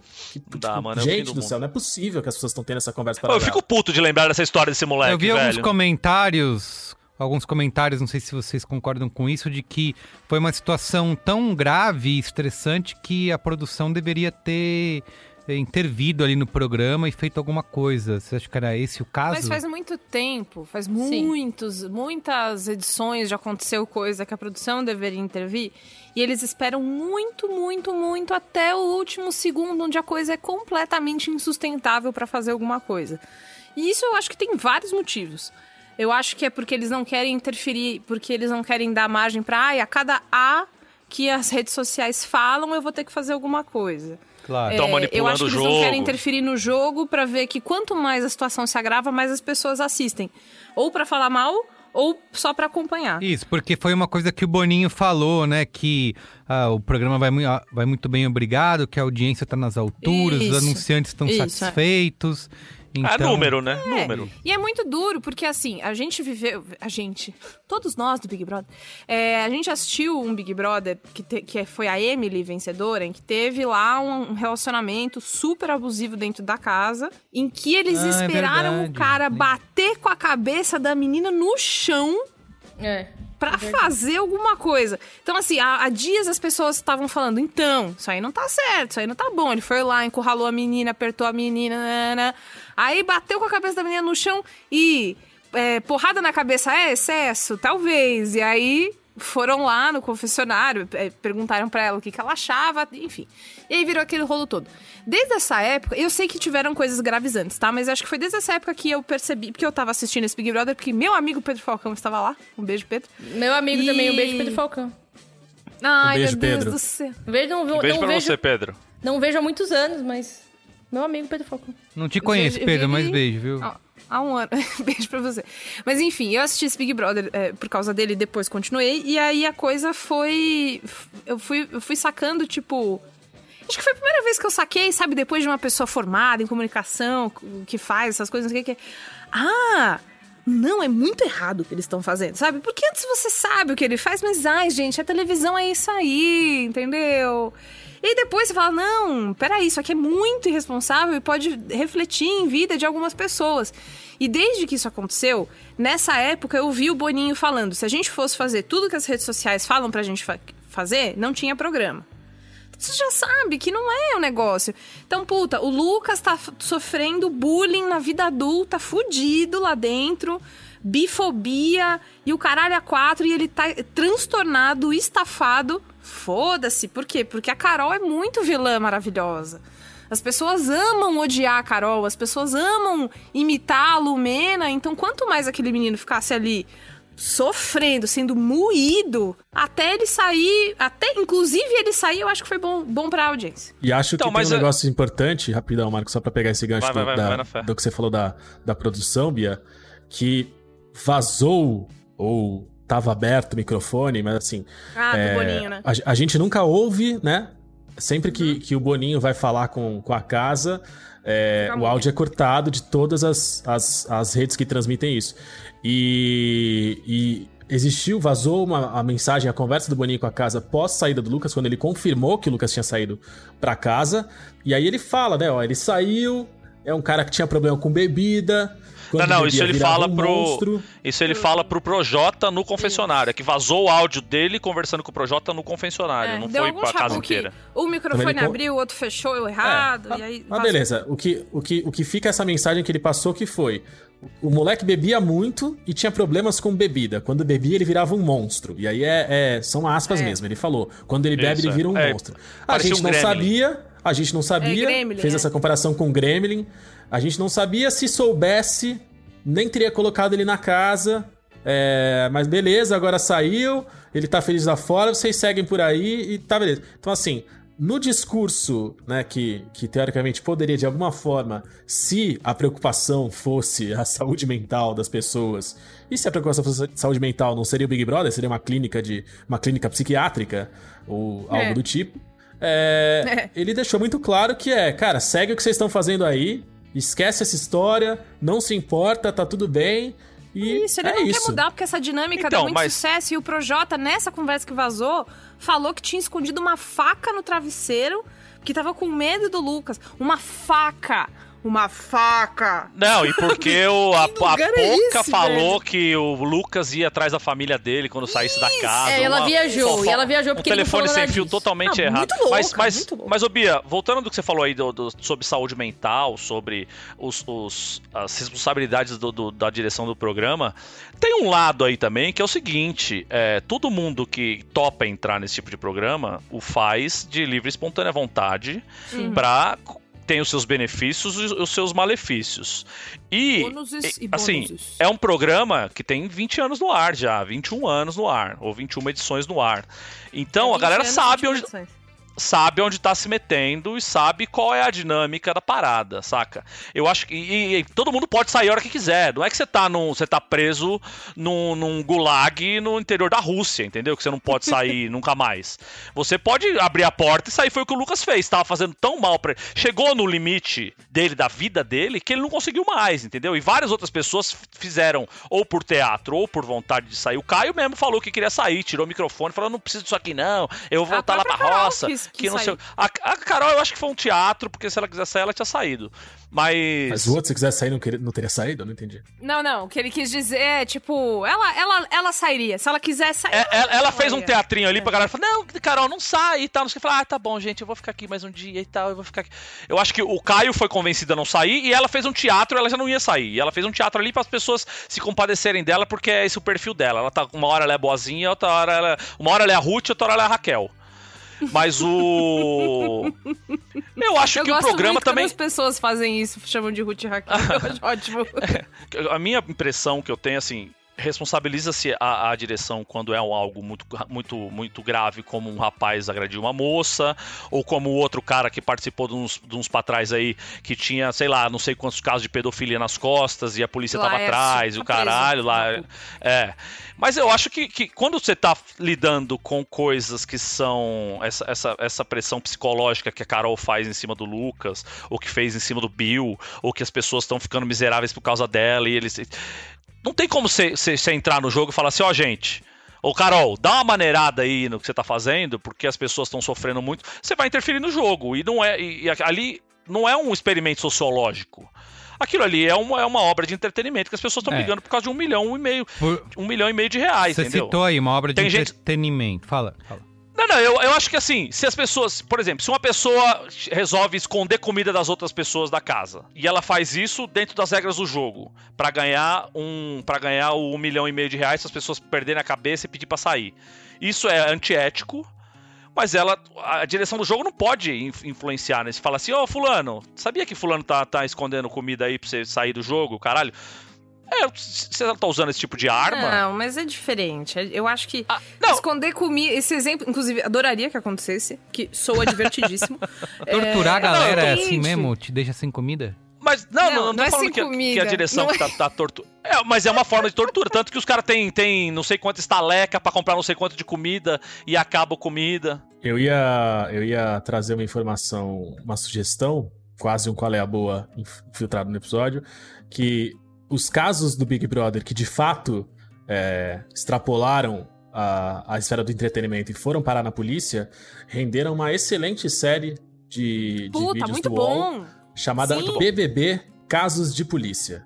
É, assistam, Muito tá bom. muito legal. São É. episódios de Muito mais bom ou menos 15 a 20 minutos que contam é, as histórias de, de todas, as, todas as edições do Big Brother, todos os, todos os participantes que acabaram Foram não investigados. somente presos, indo para o né? Chilindró, mas tendo que prestar esclarecimentos Pra à polícia polícia, sobre, sobre as ações e os acontecimentos dentro da casa. Tá no canal do Move Wall no YouTube. Bom É, demais. eu queria, porque assim, eu acho que essa é uma edição que tem adicionado, dado bastante munição pra quem odeia o programa, né? E diz que. E gente que é contra a existência de realities como um todo, né? Fala que BBB é uma bobagem, né? Um jogo de né? fofó. Isso ficar é bobagem, vendo, gente. viver, ficar vendo fofoca o dia inteiro e nananã. Você É, sabe, Carlos, ó, eu, vou, eu vou trazer o meu- o meu, o meu testemunho aqui. Uma semana antes do Big Brother acontecer, eu passei na banca Higienópolis, que é tradicionalmente conhecida aqui na cidade de São Paulo por ser uma banca progressista de títulos de esquerda, de títulos que é, trazem autores que têm é, representatividade, causas sociais, movimentos, etc e tal, uma, banda, uma banca que provavelmente a, a própria Lumena gostaria de frequentar. Eu enchi a, a sacola, comprei 17 livros ali, uma semana antes. Começou o gribado, queimei tudo, bicho. O torto arado aqui não durou 3 segundos. Acabou. Tá o queimado, torto arado, queimado. Puta merda. Porra Muito de livro, o quê, bicho? Porra de livro. Tem que ver Big Brother mesmo. Porque assim, ele não tá sendo nocivo pras pessoas, ele não tá sendo nocivo pra todo um discurso que é defendido e todo um trabalho que tem sido feito por grande parte de uma militância aí. E agora, Completamente. e agora tem Completamente. Eu- isso. Eu tenho completa certeza, Carlos, que 2022 eu vou votar no capitão. Entendeu? Eu É, faço 38 questão. confirma. Para, que E se horror. deixar, e se Credo. deixar, eu voto duas vezes. Eu vou, eu vou, fa- Não. eu vou criar mesinha na rua, mesinha na rua pra virar voto. Falar, senta aqui.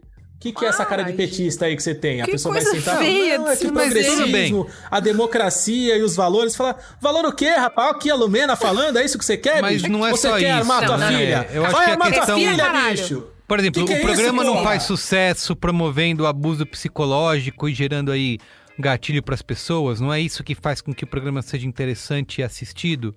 É isso que a gente quer como entretenimento? Sim.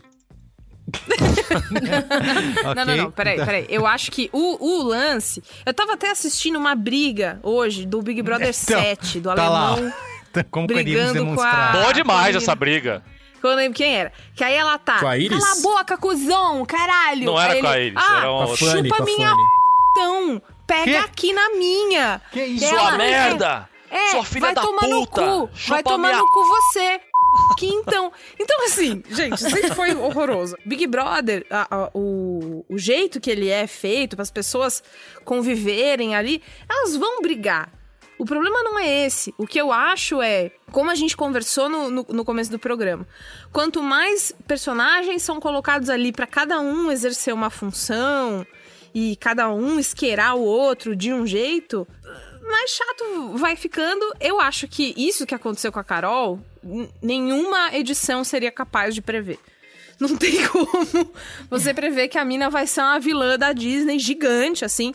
É, é, o Big Brother teve grandes vilões, teve aquele G, que foi da edição do Jean Willis, que Doutor G.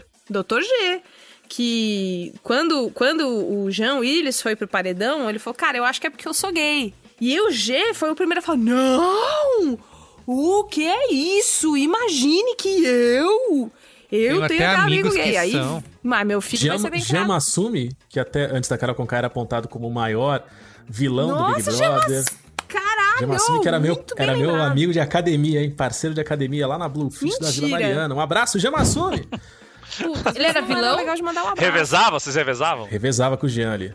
Trabalhava Por bastante que, que perto. ele Jean. foi considerado vilão? Não me Porque ele lembro era. Ele foi um dos. Se eu não me engano, ele foi um dos primeiros é, jogadores, entre aspas, que, que fazia contas, estimulava comportamentos e. e, para eliminar pessoas e, e se, se tornar mais forte por lá. Tá, ele não era, entendi. ele não era um cara ruim, ele não criava esse tipo de, de coisa Mas ele era zoada, assim, calculista. de humilhar os outros, mas ele era extremamente calculista. Tá. Então, tipo, Estrategista, dia ele, ele, estrategista. ele combinava com a, com a galera que era pra votar no melhor amigo dele, porque ele sacava que na última votação o melhor amigo, não sei das quantas, era uma parada meio assim. Se ele era calculista, Tá. ele também era frio. Porque é impossível Mas- ser, ser calculista sem Frio ser e Você pode ser Calculista, frio, calculista e não pode ser. Não precisa ser dodói, não precisa ser jato. Isso, é. Mas, mas fechando, assim, o que aconteceu com a, com a Carol, eu acho que poderia ter acontecido em qualquer lugar. Foi uma coisa meio, uau, o que, que tá acontecendo aqui? Mas talvez seja a hora da gente rever, porque esses comportamentos muito malucos que estão acontecendo, em parte é a pandemia, porque as pessoas elas vão lá pro Big Brother e aí aos poucos elas vão surtando. Até chegar ali no último mês, tá todo mundo batendo pino. Quando eles já chegaram, puta, a gente já tá uma, há um ano, né? Idealmente, em casa. Então a pessoa já chegou surtada. Mas também tem a coisa da, do Twitter. Muito. Ninguém quer ser cancelado assim, com muito coração. Por mais que fale, ah, me cancela mesmo. Essa aqui sou eu. Porra, vai me cancelar? Então cancela então, cancela aqui, né? Não é assim que funciona. Ninguém quer ser cancelado. Então, isso gerou uma situação que explodiu desde o dia 2, como a gente falou, e talvez isso signifique que esse é um formato que não funcione mais hoje. Esse foi um formato que funcionou muito. Talvez não funcione mais. Eu não sei se tem que acabar. Esse- não sei se esse é mais um tem que acabar. Mas eu. Talvez é, que tem que vem, reformular. Tem que rever? Tem que acabar o BBB. Tem que rever, tem que ver isso aí. A nova franquia do, do, do B9, ó, tem que ver isso aí. Não, tem, tem uma coisa que, que eu queria saber de vocês. A gente assistiu a edição passada, famigerada edição de Babu Santana, Thelma e companhia, das Fadas Sensatas, e a gente curtiu. Foi muito legal, fez companhia no, durante a pandemia, gerou discussão nos grupos de WhatsApp, putz, era uma delícia. E aí, esse aí, eu tenho essa sensação e queria saber de vocês. Eu comecei a ver com essas mesmas expectativas, etc e tal. E, cara, o clima foi ficando tão pesado e as agressões eram tão pesadas, né? Tudo era tão intenso e ruim e maléfico que estava acontecendo por ali, que em muitos dias que eu, empolgadaço, teria assistido o programa amarradão na TV, teria acompanhado mais intensamente no Twitter, eu desliguei e falei, cara, hoje eu tô sem, sem condição de ver isso. Às vezes eu acordava animado e começava a ler o que tinha acontecido na noite anterior, via dois vídeos e falava, nossa, cara, eu não vou continuar vendo isso aqui hoje, porque, putz, eu não quero trazer, trazer essa bad pra mim. É, Vocês sentiram isso e vocês acham que isso que isso pode ter consequências práticas no programa, consequências reais, do tipo queda de audiência, desinteresse dos patrocinadores, que foi um negócio que aconteceu aí. Eu tenho passarinhos, foi. É, passarinhos que trouxeram informações que Porque as não querem marcas se envolver de, nessas polêmicas. de é isso? fato enquadraram a produção do programa, enquadraram a direção do programa para As saber. marcas não querem mais o Fiuk chorando em É. cima do logo, entendeu? É isso que eles Exato. não querem. Eles queriam saber o que estava acontecendo disso. Outros grandes gigantes de mídia aí da, da humanidade tiveram problemas com, com- comercialmente com esse tipo de situação. Então eu queria saber um pouco de vocês aí, que, que como vocês se sentiram em relação a isso pessoalmente, vocês, se vocês acham que dá pra chegar nesse ponto de ter consequências que envolvem grana. Cara, eu pessoalmente tô exausta, mas eu acho que o BBB vai seguir como aquele acidente que você passa na estrada e desacelera o carro pra olhar. Nossa. É, real. Perfeito. É isso, tipo, eu não vou parar de ver, porque, tipo, cada vídeo que me mandam, tipo, do absurdo que a Lumena falou, ou da nova coisa ruim que a Carol com K fez, eu quero ver porque é inacreditável. Quando alguém fala. E a Carol, tipo, quando ela fala, eu já me dá uns arrepios. Dá Quando um eu- bagulho ruim. Dá um bagulho ruim. Eu vi a voz dela, A já me dá um, sincera. Já me dá É. gatilho, já. A voz dela já me dá gatilho. Como se, assim, é muito, é muito bizarro. Não acho que vai impactar em termos de audiência, pelo contrário. Pelo contrário. E acho que os patrocinadores não vão ser impactados, porque provavelmente a Globo tá orientando eles pra surfarem a onda desses debates. Tipo, ó, tá vendo? Então agora você vai se apropriar do debate sobre saúde mental, sobre a toxicidade do abuso psicológico e traz isso pra sua marca. Não é pra você tirar o dinheiro do programa, é pra você manter e falar como isso é errado. Por isso a posição do Thiago Leifert ontem, quando assim que o arcebispo saiu, falando pra ele, ou ou sei lá, ou ele- Microbiano, e o microbiano. micro- microbiota. É o seguinte. Você tá certo. A primeira coisa que o Thiago falou pro cara foi: pare de sofrer. Você não estava errado. Você não tá louco.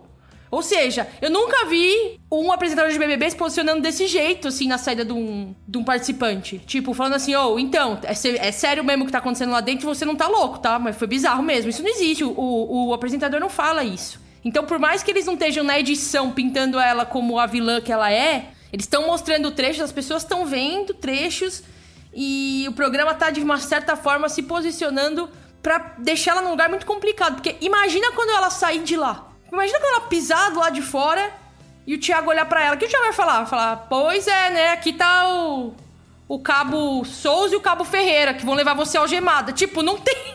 Assim. Coloca É um braço única, aqui não, nessa é. camisa. Coloca um braço aqui nessa camisa, outro braço que eu vou Não, amarrar aqui atrás aqui. de você. Bota tipo, aqui. não tem. Não, só pra ver o negócio. E eu fico me Então, perguntando. mas, mas, mas, ô, mas, ô, Ana, o foda Ah. é que esse programa, nos moldes que está sendo feito também, ele levanta aquela aquela horda da internet que é quem a gente não quer conviver e quem a gente não convive, que são as pessoas que passam do limite. Então tem. A galera vai no, no, no, na- no Instagram da mulher do Projota e xinga É. a mulher do Projota, E, de mano, sua filha da puta, sua branca do caralho. Filho da Vão Carol. no filho da, filho da É. Conká, o moleque tem 15 anos, não tem É. nada a ver, o moleque não fez nada de errado. A mãe dele que tá cagando lá, os caras vão lá e falando, vou te pegar na rua, vou te pegar de pau. Vão na- na- nas redes sociais das, das outras pessoas xingar todo mundo e tal. Não, Por quê? é, exatamente, exatamente. A Lumena está fazendo, está se excedendo, não é bacana, não é legal. Não significa que agora você pode ser racista com ela, filha da puta. né? Exato, Exato. exato. Tá no cu. Não é E isso. tem, gente, e tem gente usando esse episódio pra ser racista com essas mulheres. E não é sobre isso. Pra caralho, pra né? caralho. No caso. Enfim. É que Não, a e gente não, que já é ser racista, né? Não, e, pra, tá e, desculpa. debate, o lance é, o que a gente falou aqui que isso atrapalha demais a, a- a pauta progressista quando a gente quer, quer conversar, até quando a gente quer cobrar alguém, a gente tá num grupo, alguém faz alguma coisa, você vai cobrar e tal. O, rebote é, meu, isso é muito chato. Olha o BBB, olha como o pessoal tá, olha como é, chato, olha como essas pessoas são chatas. E aí, você também. Você... manifestação. Mas Acaba aí, você dá arma pra essa galera que vai apertar 38 com força, mas ao mesmo tempo você começa a se policiar, de falar assim, eu não tô lumenando aqui nesse momento, eu preciso dar essa, essa, essa cartada aqui nessa hora, ou eu, ou, ou- eu vou estar exagerando? Qual que, é o, Total. qual, que é o, qual Cara, é o limite é. da, mili, da, mili, da Eu, não- eu militância? queria. né? Será que a autocrítica do PT vem agora? Que o PT tá assistindo o Big Brother e fala, puta, Agora, agora hein? vem. É, Agora é agora. Cara, eu fiquei com a impressão ontem, ouvindo a Lumena falar de novo, e toda vez que ela abre a boca e mete esses discursos que são absurdos, que são uma caricatura que a gente, do que o- esse discurso das pautas identitárias virou, de um jeito que é um desserviço, porque o discurso das pautas identitárias é importante pra caralho. É, eu percebo que talvez, e talvez seja eu sendo otimista aqui, mas a, a caricatura que a Lumina tá colocando lá sirva de. sirva como um incentivo pra gente. Quando a gente for militar e começa a falar, a gente fala uma coisa que tá, tipo, muito. Muito linguagem lumena, fala, mano, o que, que eu tô fazendo? Sai E- daí e fala de um jeito decente. A gente ressignificar essa vivência É. e trazer pra dentro de uma Isso pra- demanda da, da pra dentro da nossa, nossa jornada né? artística é, a caminhada que reforça um BO que é nosso, né? Porque aí isso não vai ser grave. Não, e o benefício vai ser grandão, vai ser grave. É isso aí. Eu acho que você finalmente pegou a visão. Muito bem. Pra continuar esse Então, debate, ó, recomendo ouvir o Mamilos que vai sair essa semana aí, de volta das férias. Vai pra caralho. Exatamente, vai aprofundar bastante essa discussão aí do papel da É uma- a mesa tá muito boa. Não é por nada, não. Não é porque eu sou produtora, não, Hum. sabe? Mas a mesa tá foda. militância no divã.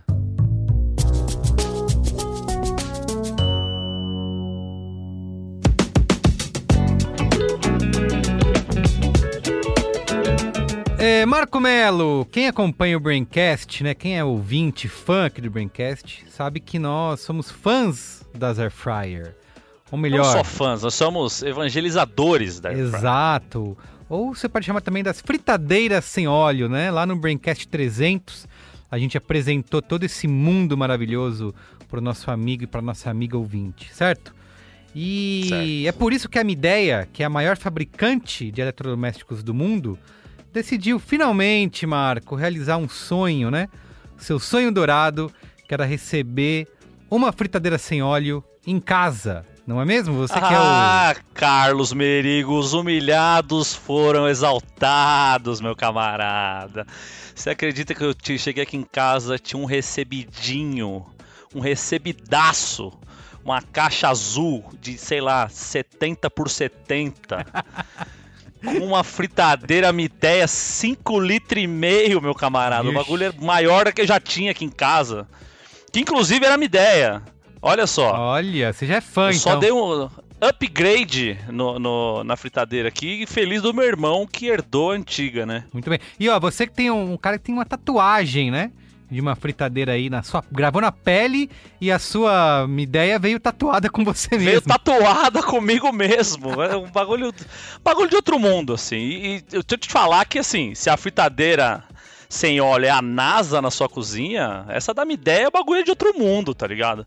O bagulho de 5 litros e meio, é do tamanho da minha mão, que não é uma mão pequena, tá ligado?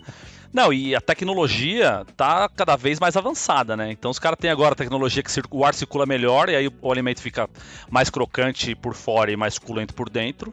E fora que, mano, 5 litros e meio é sacanagem, né? Dá pra fazer comida pro filho, pra mãe, pra avó, pra papagaio, pra todo mundo. E quando passar essa porra dessa pandemia aí, dá pra chamar a galera pra vir comer asinha de frango a rodo dentro de casa. Dá pra você assar, tipo, a granja inteira lá dentro. Eu lembro que você sempre falou do tamanho, né? Vai no tamanho grande que precisa, né? Não, ainda mais a gente que tem família, filho, pra cuidar, não é assim, é de 3,5.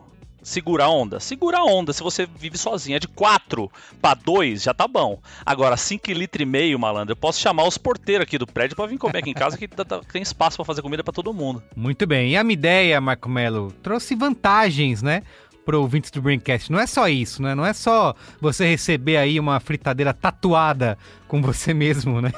Tem vantagem Não, pra, não. vantagem para quem é ouvinte. Aqui o ouvinte do Braincast ganha junto comigo, né? Então se você entrar em mideiastore.com.br, mideiastore.com.br, usar o cupom MarcoMelo, Marco Melo igual é o meu arroba aí do Twitter, que vocês já sabem como é que escreve. E aí você vai ganhar desconto e frete grátis pro Brasil inteiro, menos região norte. Então, repetindo aqui, mideiastore.com.br, você usa o cupom MarcoMelo e você vai ganhar desconto e frete grátis pro Brasil inteiro, menos região norte. Muito bem. Esse é o presente do, do Braincast, da nossa evangelização para vocês terem a sua própria NASA na sua cozinha. Muito bem. E, ó, e a- essa boiada aí, tá? Esse cupom com desconto do Marco Melo só vai até o dia 31 de junho. De 2021. Então, aproveita. É bastante tempo, né, gente? É, Dá opa. pra juntar uma grana aí durante esse tempo, pra deixar de pedir um iFood aqui, de pedir um rap ali, e juntando um dinheirinho e lá usa o desconto, compra a fritadeira e entra pra confraria dos amantes de fritadeira sem óleo com uma Midea. Muito bem. Então, midestore.com.br, cupom Marco Melo. Beleza? É isso aí, rapaziada. Muito Vem com bem. nós. Tchau. Então é isso, vamos pro Qual é a Boa? Vamos qual é a boa? Qual é a boa?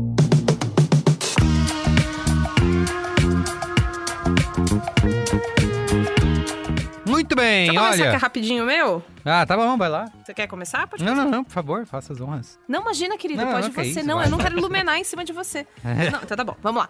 Você vai abrir o seu YouTube e você vai escrever as, segui as seguintes palavras. The Weeknd Super Bowl. E aí, o que, que você vai encontrar? Você vai encontrar o show do músico The Weeknd. Ele fez o show do intervalo do, do Super Bowl, Super Cumbuca, né? Pra quem escuta a gente. Que é a final ali do futebol americano, né? Isso, super hein, bola. gente? Responde a ti, é futebol americano, né? Não? Eu achei que era uma pergunta. sei. Eu achei que era pergunta retórica. Isso, exato, exato. Não. Mas é que na a verdade Bia é assim, esportes, né? egóica. Esportes. Obrigada, obrigada, Carlos Merigo, meu único amigo. Esporte, aí- era retórica, pontos. mas era egóica. Né, faz pontos, Ela era bola. egóica. Era uma pergunta egóica. Enfim, o Super Bowl sempre tem, né? Esses shows Ah, do show tem, do isso vai intervalo todo ano aí. isso aí. O halftime, né? E esse ano foi o maravilhoso, incrível The Weeknd. Eu gosto muito do The Weeknd desde que ele apareceu aí no I can feel my face when I'm with you. E aí, ele foi, ele foi evoluindo, ele foi evoluindo. Ele lançou o After Hours ano passado, que é um álbum muito bom. Teve gente que não gostou. O Caio aqui em casa não gostou, a gente não se fala desde então. Mas o álbum é muito bom. Lançou pra mim a música do ano passado, que é a porra do Blinding Lights, que quando começa. Ooh, I'm blinded by the light. Eu vou ficar pra sempre com essa música na cabeça.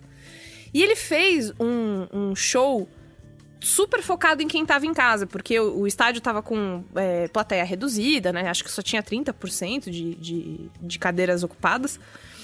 E ele fez um show que, assim, ele pagou 7 milhões do próprio bolso pra ele fazer o caralho que ele quisesse e assim ele fez. Ele botou coral. É verdade isso? Ele fez. É sério, ele gastou 7 milhões de dólares do bolso dele. como é tipo, que não, pode uma fazer. coisa dessa? Como é bom ter grana, né? Você faz, Puta, quero cara, fazer, quero é fazer foda, aqui, velho. tem 7 milhões aqui, vou gastar. Assim, tá bom. E ele Mas Diz fez. que, diz que ele só conseguiu fazer isso porque ele fechou um contrato com a Globo aí, parece. Ah, é. Ele tava lá no Audio Day, ele tava lá. Isso, isso. Mas enfim, anunciado. o que aconteceu foi que ele fez o que ele quis, ele tava muito feliz. Fazia muito tempo que eu não escutava a voz dele está linda, alcançando notas muito lindas. Ele cantou só sucesso, só co- coisa boa. É, é, é, todas as horas ali que ele programou, é, as, as coreografias, cara, fico- fez tudo certo. Nem a Beyoncé, vou falar, que eu sou uma pessoa muito pirraia. Olha, olha. Mas a Beyoncé- Sobe a sua língua. Beatriz Fiorotto. Vou falar. Peraí, Que Não, vou falar, eu tô falando já. Beyoncé, naquele, no Homecoming, né, que foi o, o show que ela fez no Coachella, no primeiro dia ela teve um problema ali com a roupa, que a roupa ficava caindo lá, que alguém não, não costurou direito. Então, assim, até com a Beyoncé já deu merda. Com The Weeknd já deve ter dado também, mas no Super Bowl, cara, que é o lugar onde mais, às vezes dá merda, já teve aquele negócio lá da Janet Jackson com o mamilo de fora, não sei o quê, deu tudo certo Mas você tem que comparar caralho. o The Weeknd no Super Bowl com a Beyoncé no Super Bowl, que também deu tudo Não. certo. Com a Não Beyoncé vem no Super falar mal da não minha Beyoncé aqui, não. Eu tô falando do É, Coachella. Eu, fi- eu, Eu prefiro- eu fiquei, eu fiquei Mexido, chateado mexido. aqui. Fiquei mexido. Não tô falando do, da, da Beyoncé no Super Bowl, que foi o melhor halftime de todos. Eu tô falando do, do Ah, bom. Coachella lá, que já deu Ah, errado. bom. Mas então... Eu ia re- o- ressignificar sua fala. Véi, desculpa atravessar a sua vivência. E aí, é, esse show, ele é de 15 minutos, com a energia muito alta. Da hora que ele começa, a hora que ele termina. Cheio, é, energia, ó, lá em cima. Muito bom. O The, Wee- The Weeknd tá cantando muito bem. Eu assisti esse show, tem 15 minutinhos. Eu assisti esse show, tipo, umas quatro vezes essa semana. Ah, tô com 15 minutinhos O sobrando. nome dele Mandei é The uma mensagem pro? Merigo. O nome... É, The o nome Weeknd é sem o O último E. é, é The Weeknd Alves Guimarães Júnior. Isso. O pai dele era o The Weekndão. Vai chamar Ele é o cara pra, pra passar um fim de semana na praia? Abel. Como é que é? Nossa, Boa, Carlos, Toledo, boa, você é engraçado, hein? valeu. Caralho, casal velho. stand- stand-upamento lá, como é que é? Caralho. Arroba stand-upimento, né? É isso Arroba aí.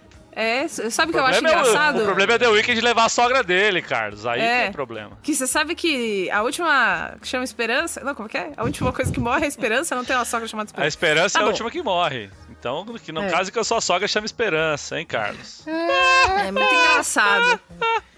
O Merigo é a pessoa mais engraçada desse podcast. É, Mas enfim, The Weeknd, show do Super Bowl, halftime 2021. The Weeknd, eu te amo. I love you, The A Weeknd. Ó, boate, né? Inclusive, A boate. o quê? A balada. The Weeknd. É. The Saudade. Weeknd.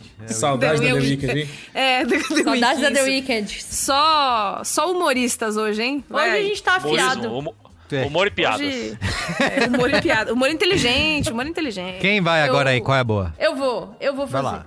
Antes de fazer qual é a boa, eu queria só fazer uma homenagem muito breve ao carnaval que a gente estaria agora vivendo. É no mesmo. Natal. Tá? Infelizmente. Com alguns segundos de silêncio pelo carnaval. Nossa, eu já ia estar pensando Ao em silêncio. qual hidratação que eu ia fazer.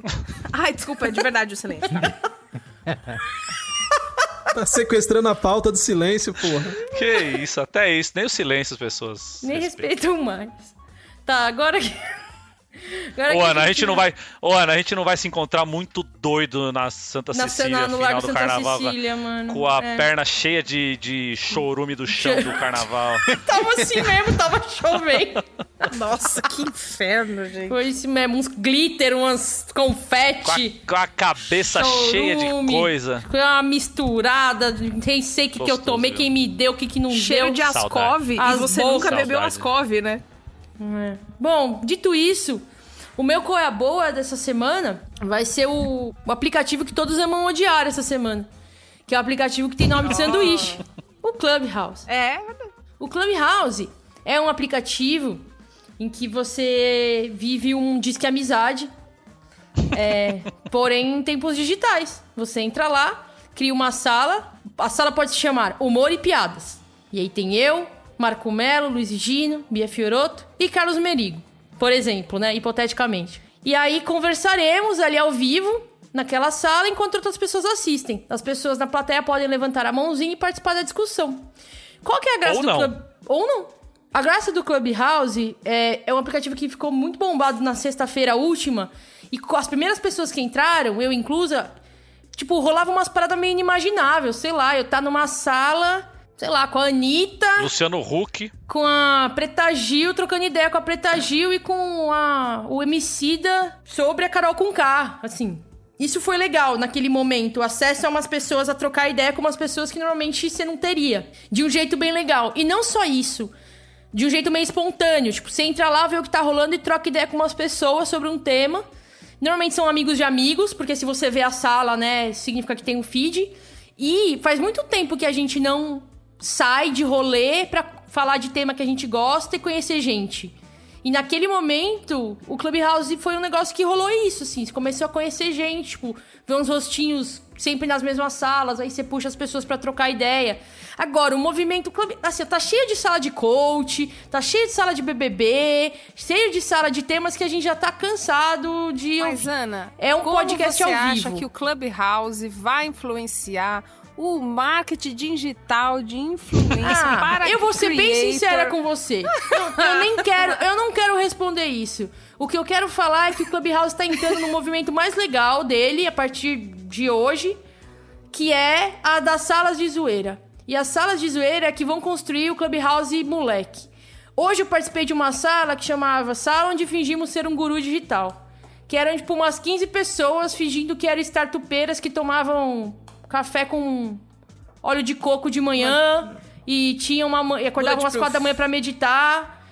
Depois a gente fez na mesma sala pessoas que fingiam ser bilionárias, em que as pessoas faziam perguntas tipo, ah, como é que eu faço pra, sei lá, Pegar fazer um com- ônibus. pegar um ônibus, o que é, o que é diversidade, que eu vi que o pessoal da minha empresa tá falando nisso. Então perguntas, então a gente passou horas fingindo ser, é, fingindo ser bilionário, foi muito engraçado, a sala bombou, foi bem legal. E eu acho que pra mim o futuro do Clubhouse tá nessa nessas salas de fingir ser quem eu não sou, porque afinal a graça da vida tá nisso, né? Tá em fugir dela. É. PTBR, Rue, Rue, Rue, né? O futuro do Clubhouse provavelmente tá no Facebook ou no Twitter, né? Que ambos já. Isso, verdade. O Facebook já anunciou que vai fazer um igual. E o Twitter desde o ano passado com Spaces, né? Também tinha anunciado. o esporte do Mark Zuckerberg. Eu acess... Ontem eu Pena vi que o o Facebook Space... vai nascer morto, né? É, ontem eu acessei o Spaces do Twitter, porque eu não tenho acesso a poder criar uma sala, mas eu podia entrar na sala que alguém tinha feito, até mandei o link pra vocês. Cara, é idêntico, é igualzinho o, o, o Clubhouse.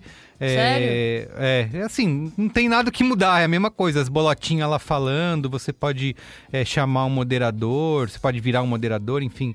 Então, provavelmente o Clubhouse abre esse caminho aí para ser copiado na cara dura pelos, pelos grandes aí, né? Mas não sei, tudo que o Twitter copia também, às vezes não, não dá certo, não. Mas, enfim. Às vezes. É, é. É que eles acabam incorporando, né? Muita gente falou, ah, eles, eh, o Periscope, mas eles incorporaram de outra maneira a tecnologia, né? Mas vamos ver, né? Não dá pra saber o que vem, o que, como que é? Não dá pra saber ainda o que vem por aí. Não, é. Temos que- temos Vamos ver o que vem por aí, não dá pra saber ainda, é isso? Isso. É isso. Ó, vou fazer meu qual é boa aqui então, rapidamente. É uma, uma, minissérie documental que está na HBO, ainda não terminou, tá? O último episódio vai ser exibido agora no dia 14 de fevereiro. Estamos gravando esse Braincast no dia 10 de fevereiro. É, são só quatro episódios mesmo, é, chama The Lady and the Dale. Eu já assisti os três, falta só o último. Ele conta uma história, eu não conhecia, nunca tinha ouvido falar, de da Liz Carmichael, né? Que, e, o- e um carro de três rodas, que era um carro que era vendido como um carro para baixo consumo de combustível, seria o carro do futuro, né? É, então ele gerou um grande alarde na época, como esse o carro do futuro mesmo, né? Parece que tem até uma cara futurista, assim. E só que a pessoa, né, a Liz Carmichael, que é uma mulher trans, ela é envolvida em várias mutretas lá, né, para conseguir divulgar o carro e vender o carro, porque aí tem todo um rolo de que o carro vai ser produzido, mas nunca sai, quem, quem já deu dinheiro de reserva nunca recebe o carro e nem o dinheiro de volta, e a imprensa né, e a mídia começa a ficar cada vez mais em cima disso.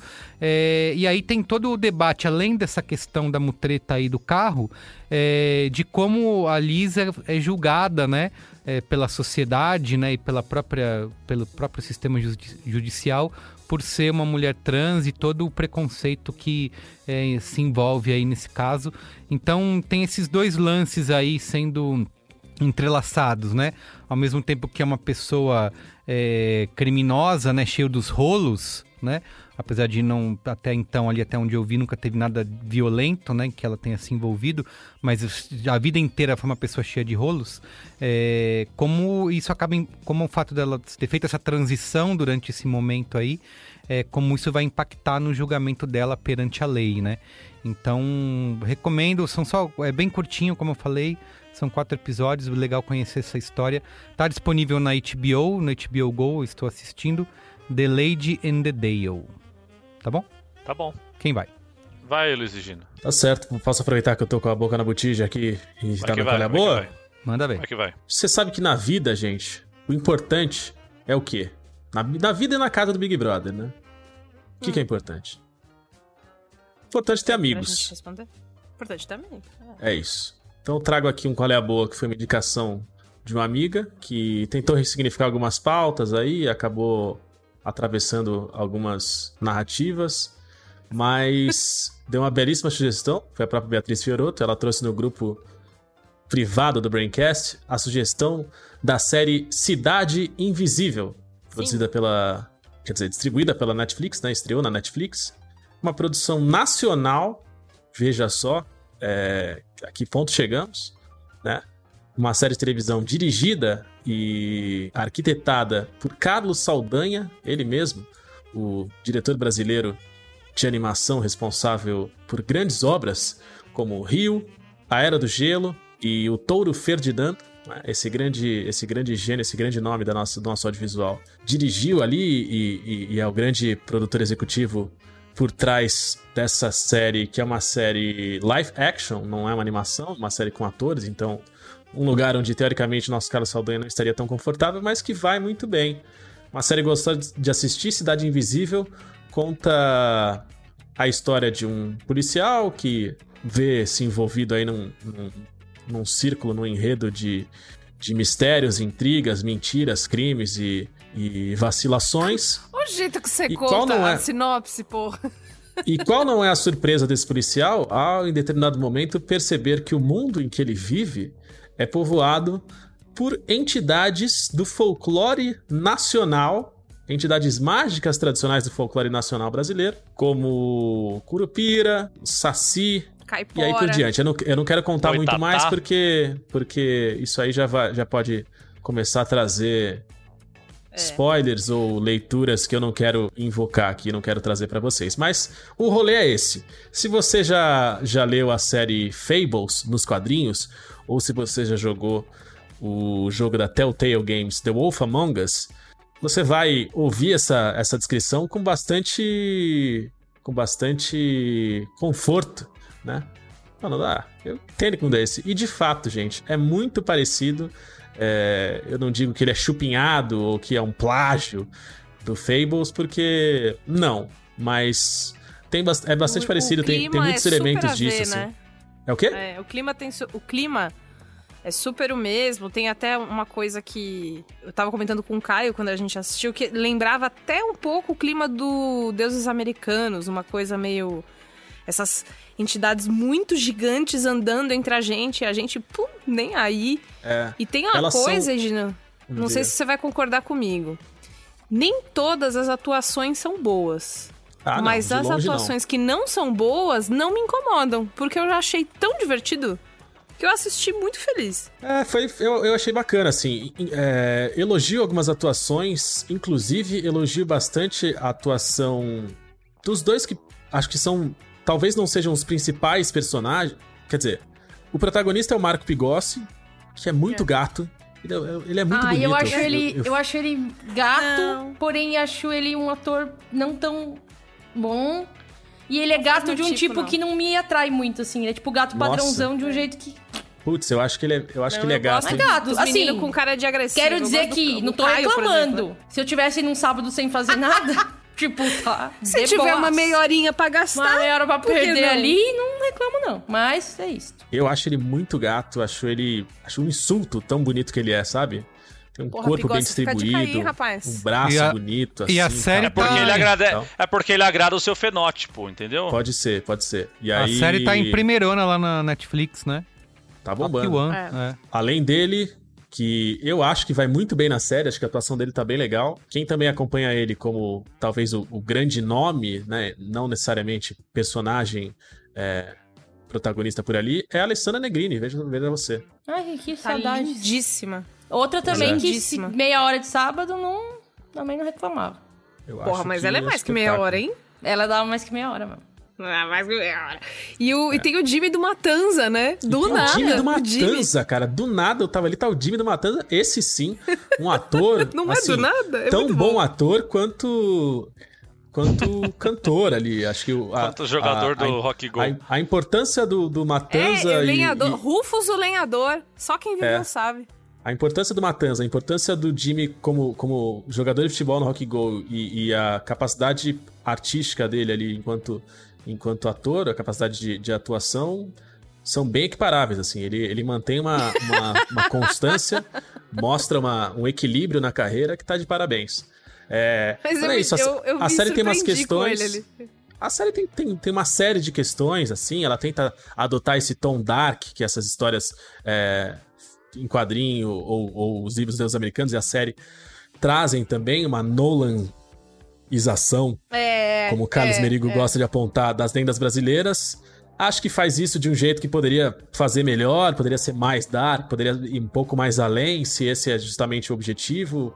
É, Tem atuações fracas em alguns momentos, tem alguns buraquinhos de roteiro. Acho que, pra mim, a, a pior questão da série é que a série explica tudo sete vezes. Então, assim, ela, a série revela pra você ela, uma pista. Ela fala: olha, parece que aquela pessoa ali não é quem ela aparenta ser. Aí ela fala: olha, parece que aquela pessoa, na verdade, é a outra pessoa. Aí ela fala: olha, Pessoal. Essas são todos os sinais que a gente mostrou até agora que aquela pessoa é a outra pessoa. Aí de repente aparece um personagem falando assim: "Eu não, aquela pessoa, ela não é aquela pessoa. Eu acho que ela é outra pessoa". E aí aparece a pessoa falando: "Eu sou outra pessoa". Entendeu? São muitas camadas de revelação pra pra garantir que tudo foi explicado sem Você parar. entendeu? Pessoal, todo mundo entendeu? Alguém tem É. alguma dúvida? Tá. Então a vamos audiência continuar. capte mesmo que aquela pessoa É. não é a mesma pessoa. Eu Esse tenho um é o pouco de grande- disso. Divertido, cara. É irritante. Então, esse- não, não, mas esse- o, o é roteiro é é super irritante. divertido.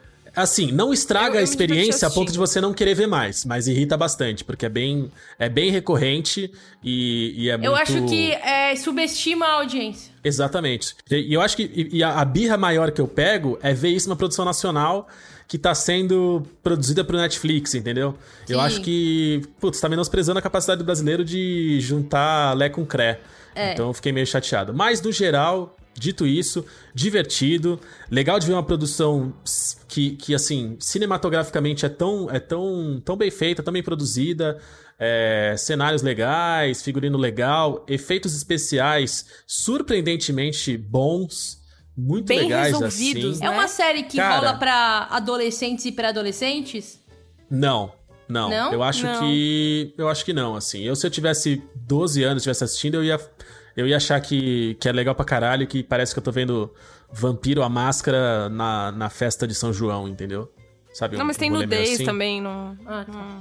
É, é maneiro, é bem legal. E fica a dica aí. Assista aí, acho que você vai gostar. E a abertura é maravilhosa, era isso que eu queria falar.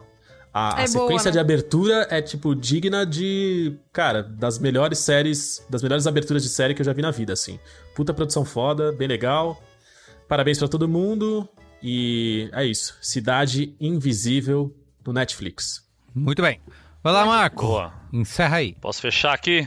Por favor. Eu vou encerrar com um, um qual é boa. Ele é meio retrô, porque ele tá aí desde 2012 e eu nem sabia da existência dessa desse qual é a boa. Eu sou uma pessoa aqui, como vocês podem ver pelos meus qual é a boa, que eu gosto muito de documentários, né? Vim aqui, tô sempre recomendando um outro documentário que seja sobre esporte, sobre música, sobre essas coisas. E esses dias eu me perguntei: existe um documentário sobre o Jorge Ben? Jorge Ben é uma das maiores cabeças que esse país já teve, a pessoa que revolucionou a MPB inteira, praticamente. E eu fui procurar se existia um documentário decente, não programas especiais do Canal Brasil ou sei lá, de, de outros canais, sobre o Jorge Ben. E nessa busca por um documentário eu acabei caindo num audiodoc sobre o Jorge Ben Ai, que demais! que é muito foda, que tá lá na Rádio Batuta. Rádio Batuta, pra quem não conhece, é um site maravilhoso, feito pelo Instituto Moreira Salles, e que tem muito material foda e muito estudo sobre música, sobre arte, sobre um monte de coisa, que dá pra você ficar ali um dia inteiro nesse site do Rádio Batuta, só pesquisando. Tem um, tem um outro audiodoc maravilhoso sobre Caetano Veloso, que é ele comentando, comentando uma série de músicas dele, onde ele tava quando ele, quando ele compôs, como é que foi o, o processo de gravação. É muito foda esse, do- esse do, do Caetano. E esse do Sabe Jorge quem gosta Ben. da Rádio Batuta? Sabe quem gosta? Ô, José Trajano? Zé Trajano, rapaz. porra! Eu ouço essa merda há muito tempo, porra! Caralho, Mas, José, Trajano, podia ter, podia ter me dado essa dica aí. Então, na, na Rádio Batuta tem esse audiodoc sobre o Jorge Ben que se chama Imbatível ao Extremo, Assim é Jorge Benjor. Imbatível ao Extremo é um pedaço da música Domingo 23, que ele conta a história de São Jorge, Domingo 23 é o dia de Jorge. E esse audiodoc é dividido em 10 capítulos de ali 25, 23 minutos cada um. E ele, meu, esmiuça a, a grande fase da carreira do Jorge Ben, que é até o fim dos anos 70, assim, que é dos anos, começo dos anos 60, quando ele aparece com aquele violão safado, que ele é autodidata e ele fez o próprio estilo, que é um violão meio, meio violão, meio batucando. E como ele revoluciona, quando ele aparece com esse violão, ele revolu- revoluciona a música brasileira inteira, assim.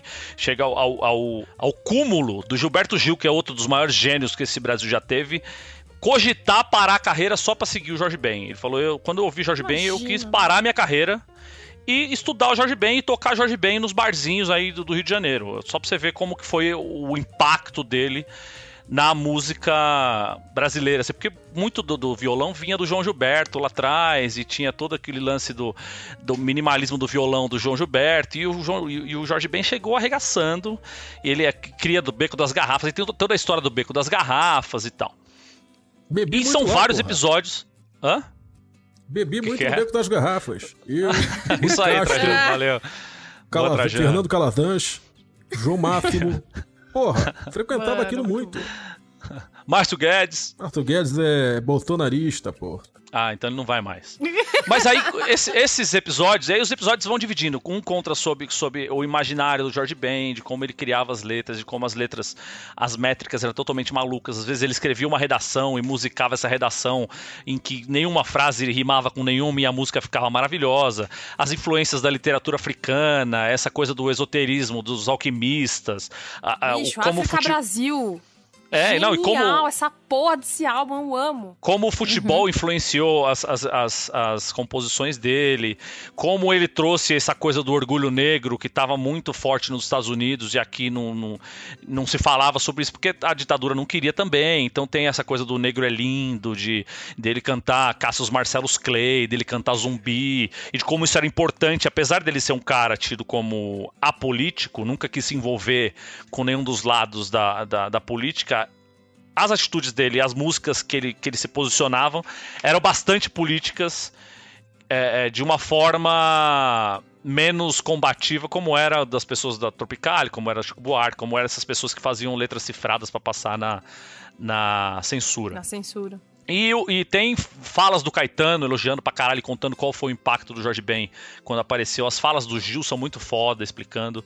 E tem uma fala que, que até, eu até separei, ela coloquei no Twitter, que é muito animal, que é uma história que o André Midani conta nesse, nesse audiodoc, que ele fala que uma vez o, o Eric Clapton veio tocar no Brasil. E esse cara que veio trazer o Eric Clapton pro Brasil falou: Ó, eu quero fazer um encontro do Eric Clapton com os músicos brasileiros. Aí então arranja aí uma galera pra gente encontrar num dia num apartamento tal, ou pode ser no seu apartamento mesmo, e a gente vai colocar o Eric Clapton pra interagir, fazer uma troca ali de influências e tal, não sei o quê. E o Cat Stevens estava no Brasil, então se encontrou o Eric Clapton, o Cat Stevens, a Rita Lee, o Caetano, o Erasmo, ele acha que estava junto, o Gil e o Jorge. E esse rolê assim, sentou Caralho. todo mundo numa, num apartamento, cada um pegou um violão e tal, e começaram a tocar, começaram a tocar, começaram a tocar. De repente o Cat Stevens falou: Não, isso aqui eu não aguento, não. Isso aqui tá muito avançado pra mim, não dá. Aí de repente o Caetano falou: Ó, gente, continua vocês tocando aí e tal, que eu não aguento. Aí a Rita Lee também desistiu, foram desistindo, desistindo. Ficou só o Gilberto Gil e o, e o Jorge Ben. E os caras ali, tocando, tocando, tocando. E, e os cara, e o André Bidani fala assim: toda hora o Gil tentava pegar o ritmo pra ele. Então ele tentava falar, Jorge, eu volto aqui, pá, começava a tocar, dava dois minutos, o ritmo tava na mão do Jorge Ben. E o Gil, o Gil tentava parar, tentava fazer um, algo mais contemplativo, fazer um on pra mudar o ritmo, dava dois minutos, tava na mão do Jorge Ben. E que ficou isso aí horas, os caras até de manhã tocando essa porra, os dois, cada um batalha de violão. E aí o André Midani olhou, falou pro cara, ligou pro cara da gravadora e falou: Ó, é o seguinte, eu preciso colocar esses caras no estúdio essa semana ainda. E aí é de onde saiu o disco Gil e Jorge, que é uma loucura maravilhosa, assim. Os caras tem, tem hora da música que um não sabe pra onde o outro vai, e fica um tentando seguir o outro, e é, é maravilhoso. Então escutem esse áudio doc da Rádio Batuta. Chama Imbatível ao Extremo, assim é Jorge Ben. Escutem os outros também da Rádio Batuta do, do Caetano, que é muito foda. E escutem esse disco Gil e Jorge, que é uma obra-prima da música brasileira, assim, de você ver dois gênios no, no- nos seus auges ali, é, é, sem querer rivalizar. Porque assim, o que o Midani falou, que rolou essa batalha de, de, de tentar pegar o ritmo, não era algo. é, não era um combate, na verdade. Rinha de violão. Rinha- essa rinha de violão, mas não era algo revanchista. Ah, filha da puta, você pegou de mim e tal. Não, era, era uma coisa meio. Assim, os dois estavam se respeitando, uma batalha de cavalheiros mesmo. E isso tá. Você vai ouvir esse disco Gil e Jorge, é isso 100%. Assim, você vê que os caras estão curtindo mil grau, deviam estar muito doido de altas paradas. E é maravilhoso. O, Gil- o Jorge Ben é maravilhoso. Escutem Jorge Ben, porque é maravilhoso. Escutem Gilberto Gil, que é maravilhoso. E escutem esse audiodoc da Rádio Batuta. Obrigado, Instituto Moreira Salles. Gasta esse dinheirinho aí que vocês têm. Pouco, não gasta no Botafogo, não. Gasta na Rádio Batuta, que, que é mais negócio pra nós. Muito bem. Perfeito. É isso, gente. Vou ouvir agora. É isso. É isso. Muito obrigado, viu? É isso. Muito bem. Ok, Quem quiser contribuir agradece, aqui com a gente, ó, pode mandar e-mail no braincast.b9.com.br ou marca nós Meu aí nas Pix redes é sociais, né? mongo-t-shirt. Isso, marca Manda nós, conversa com aí. nós. Ou manda Pix. Meu Pix é mongo-t-shirt.gmail.com. Manda Muito pix pra nós. Aí, ó. Beijo, gente. Tchau. Beijo, valeu. Tchau, até logo. Hey, brothers!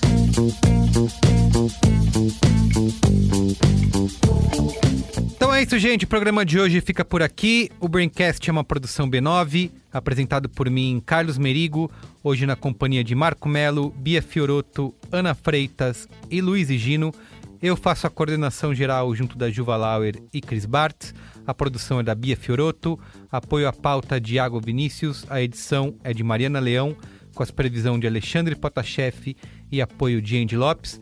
A identidade sonora foi composta pelo Nave, com direção artística de Yoga Mendonça, identidade visual por Johnny Brito. A coordenação digital é feita por AG Barros, Pedro Estraza, Lucas De Brito e Iago Vinícius. Atendimento por Raquel Casmala, Camila Maza e Thelma Zenaro e a comercialização exclusiva por Globo.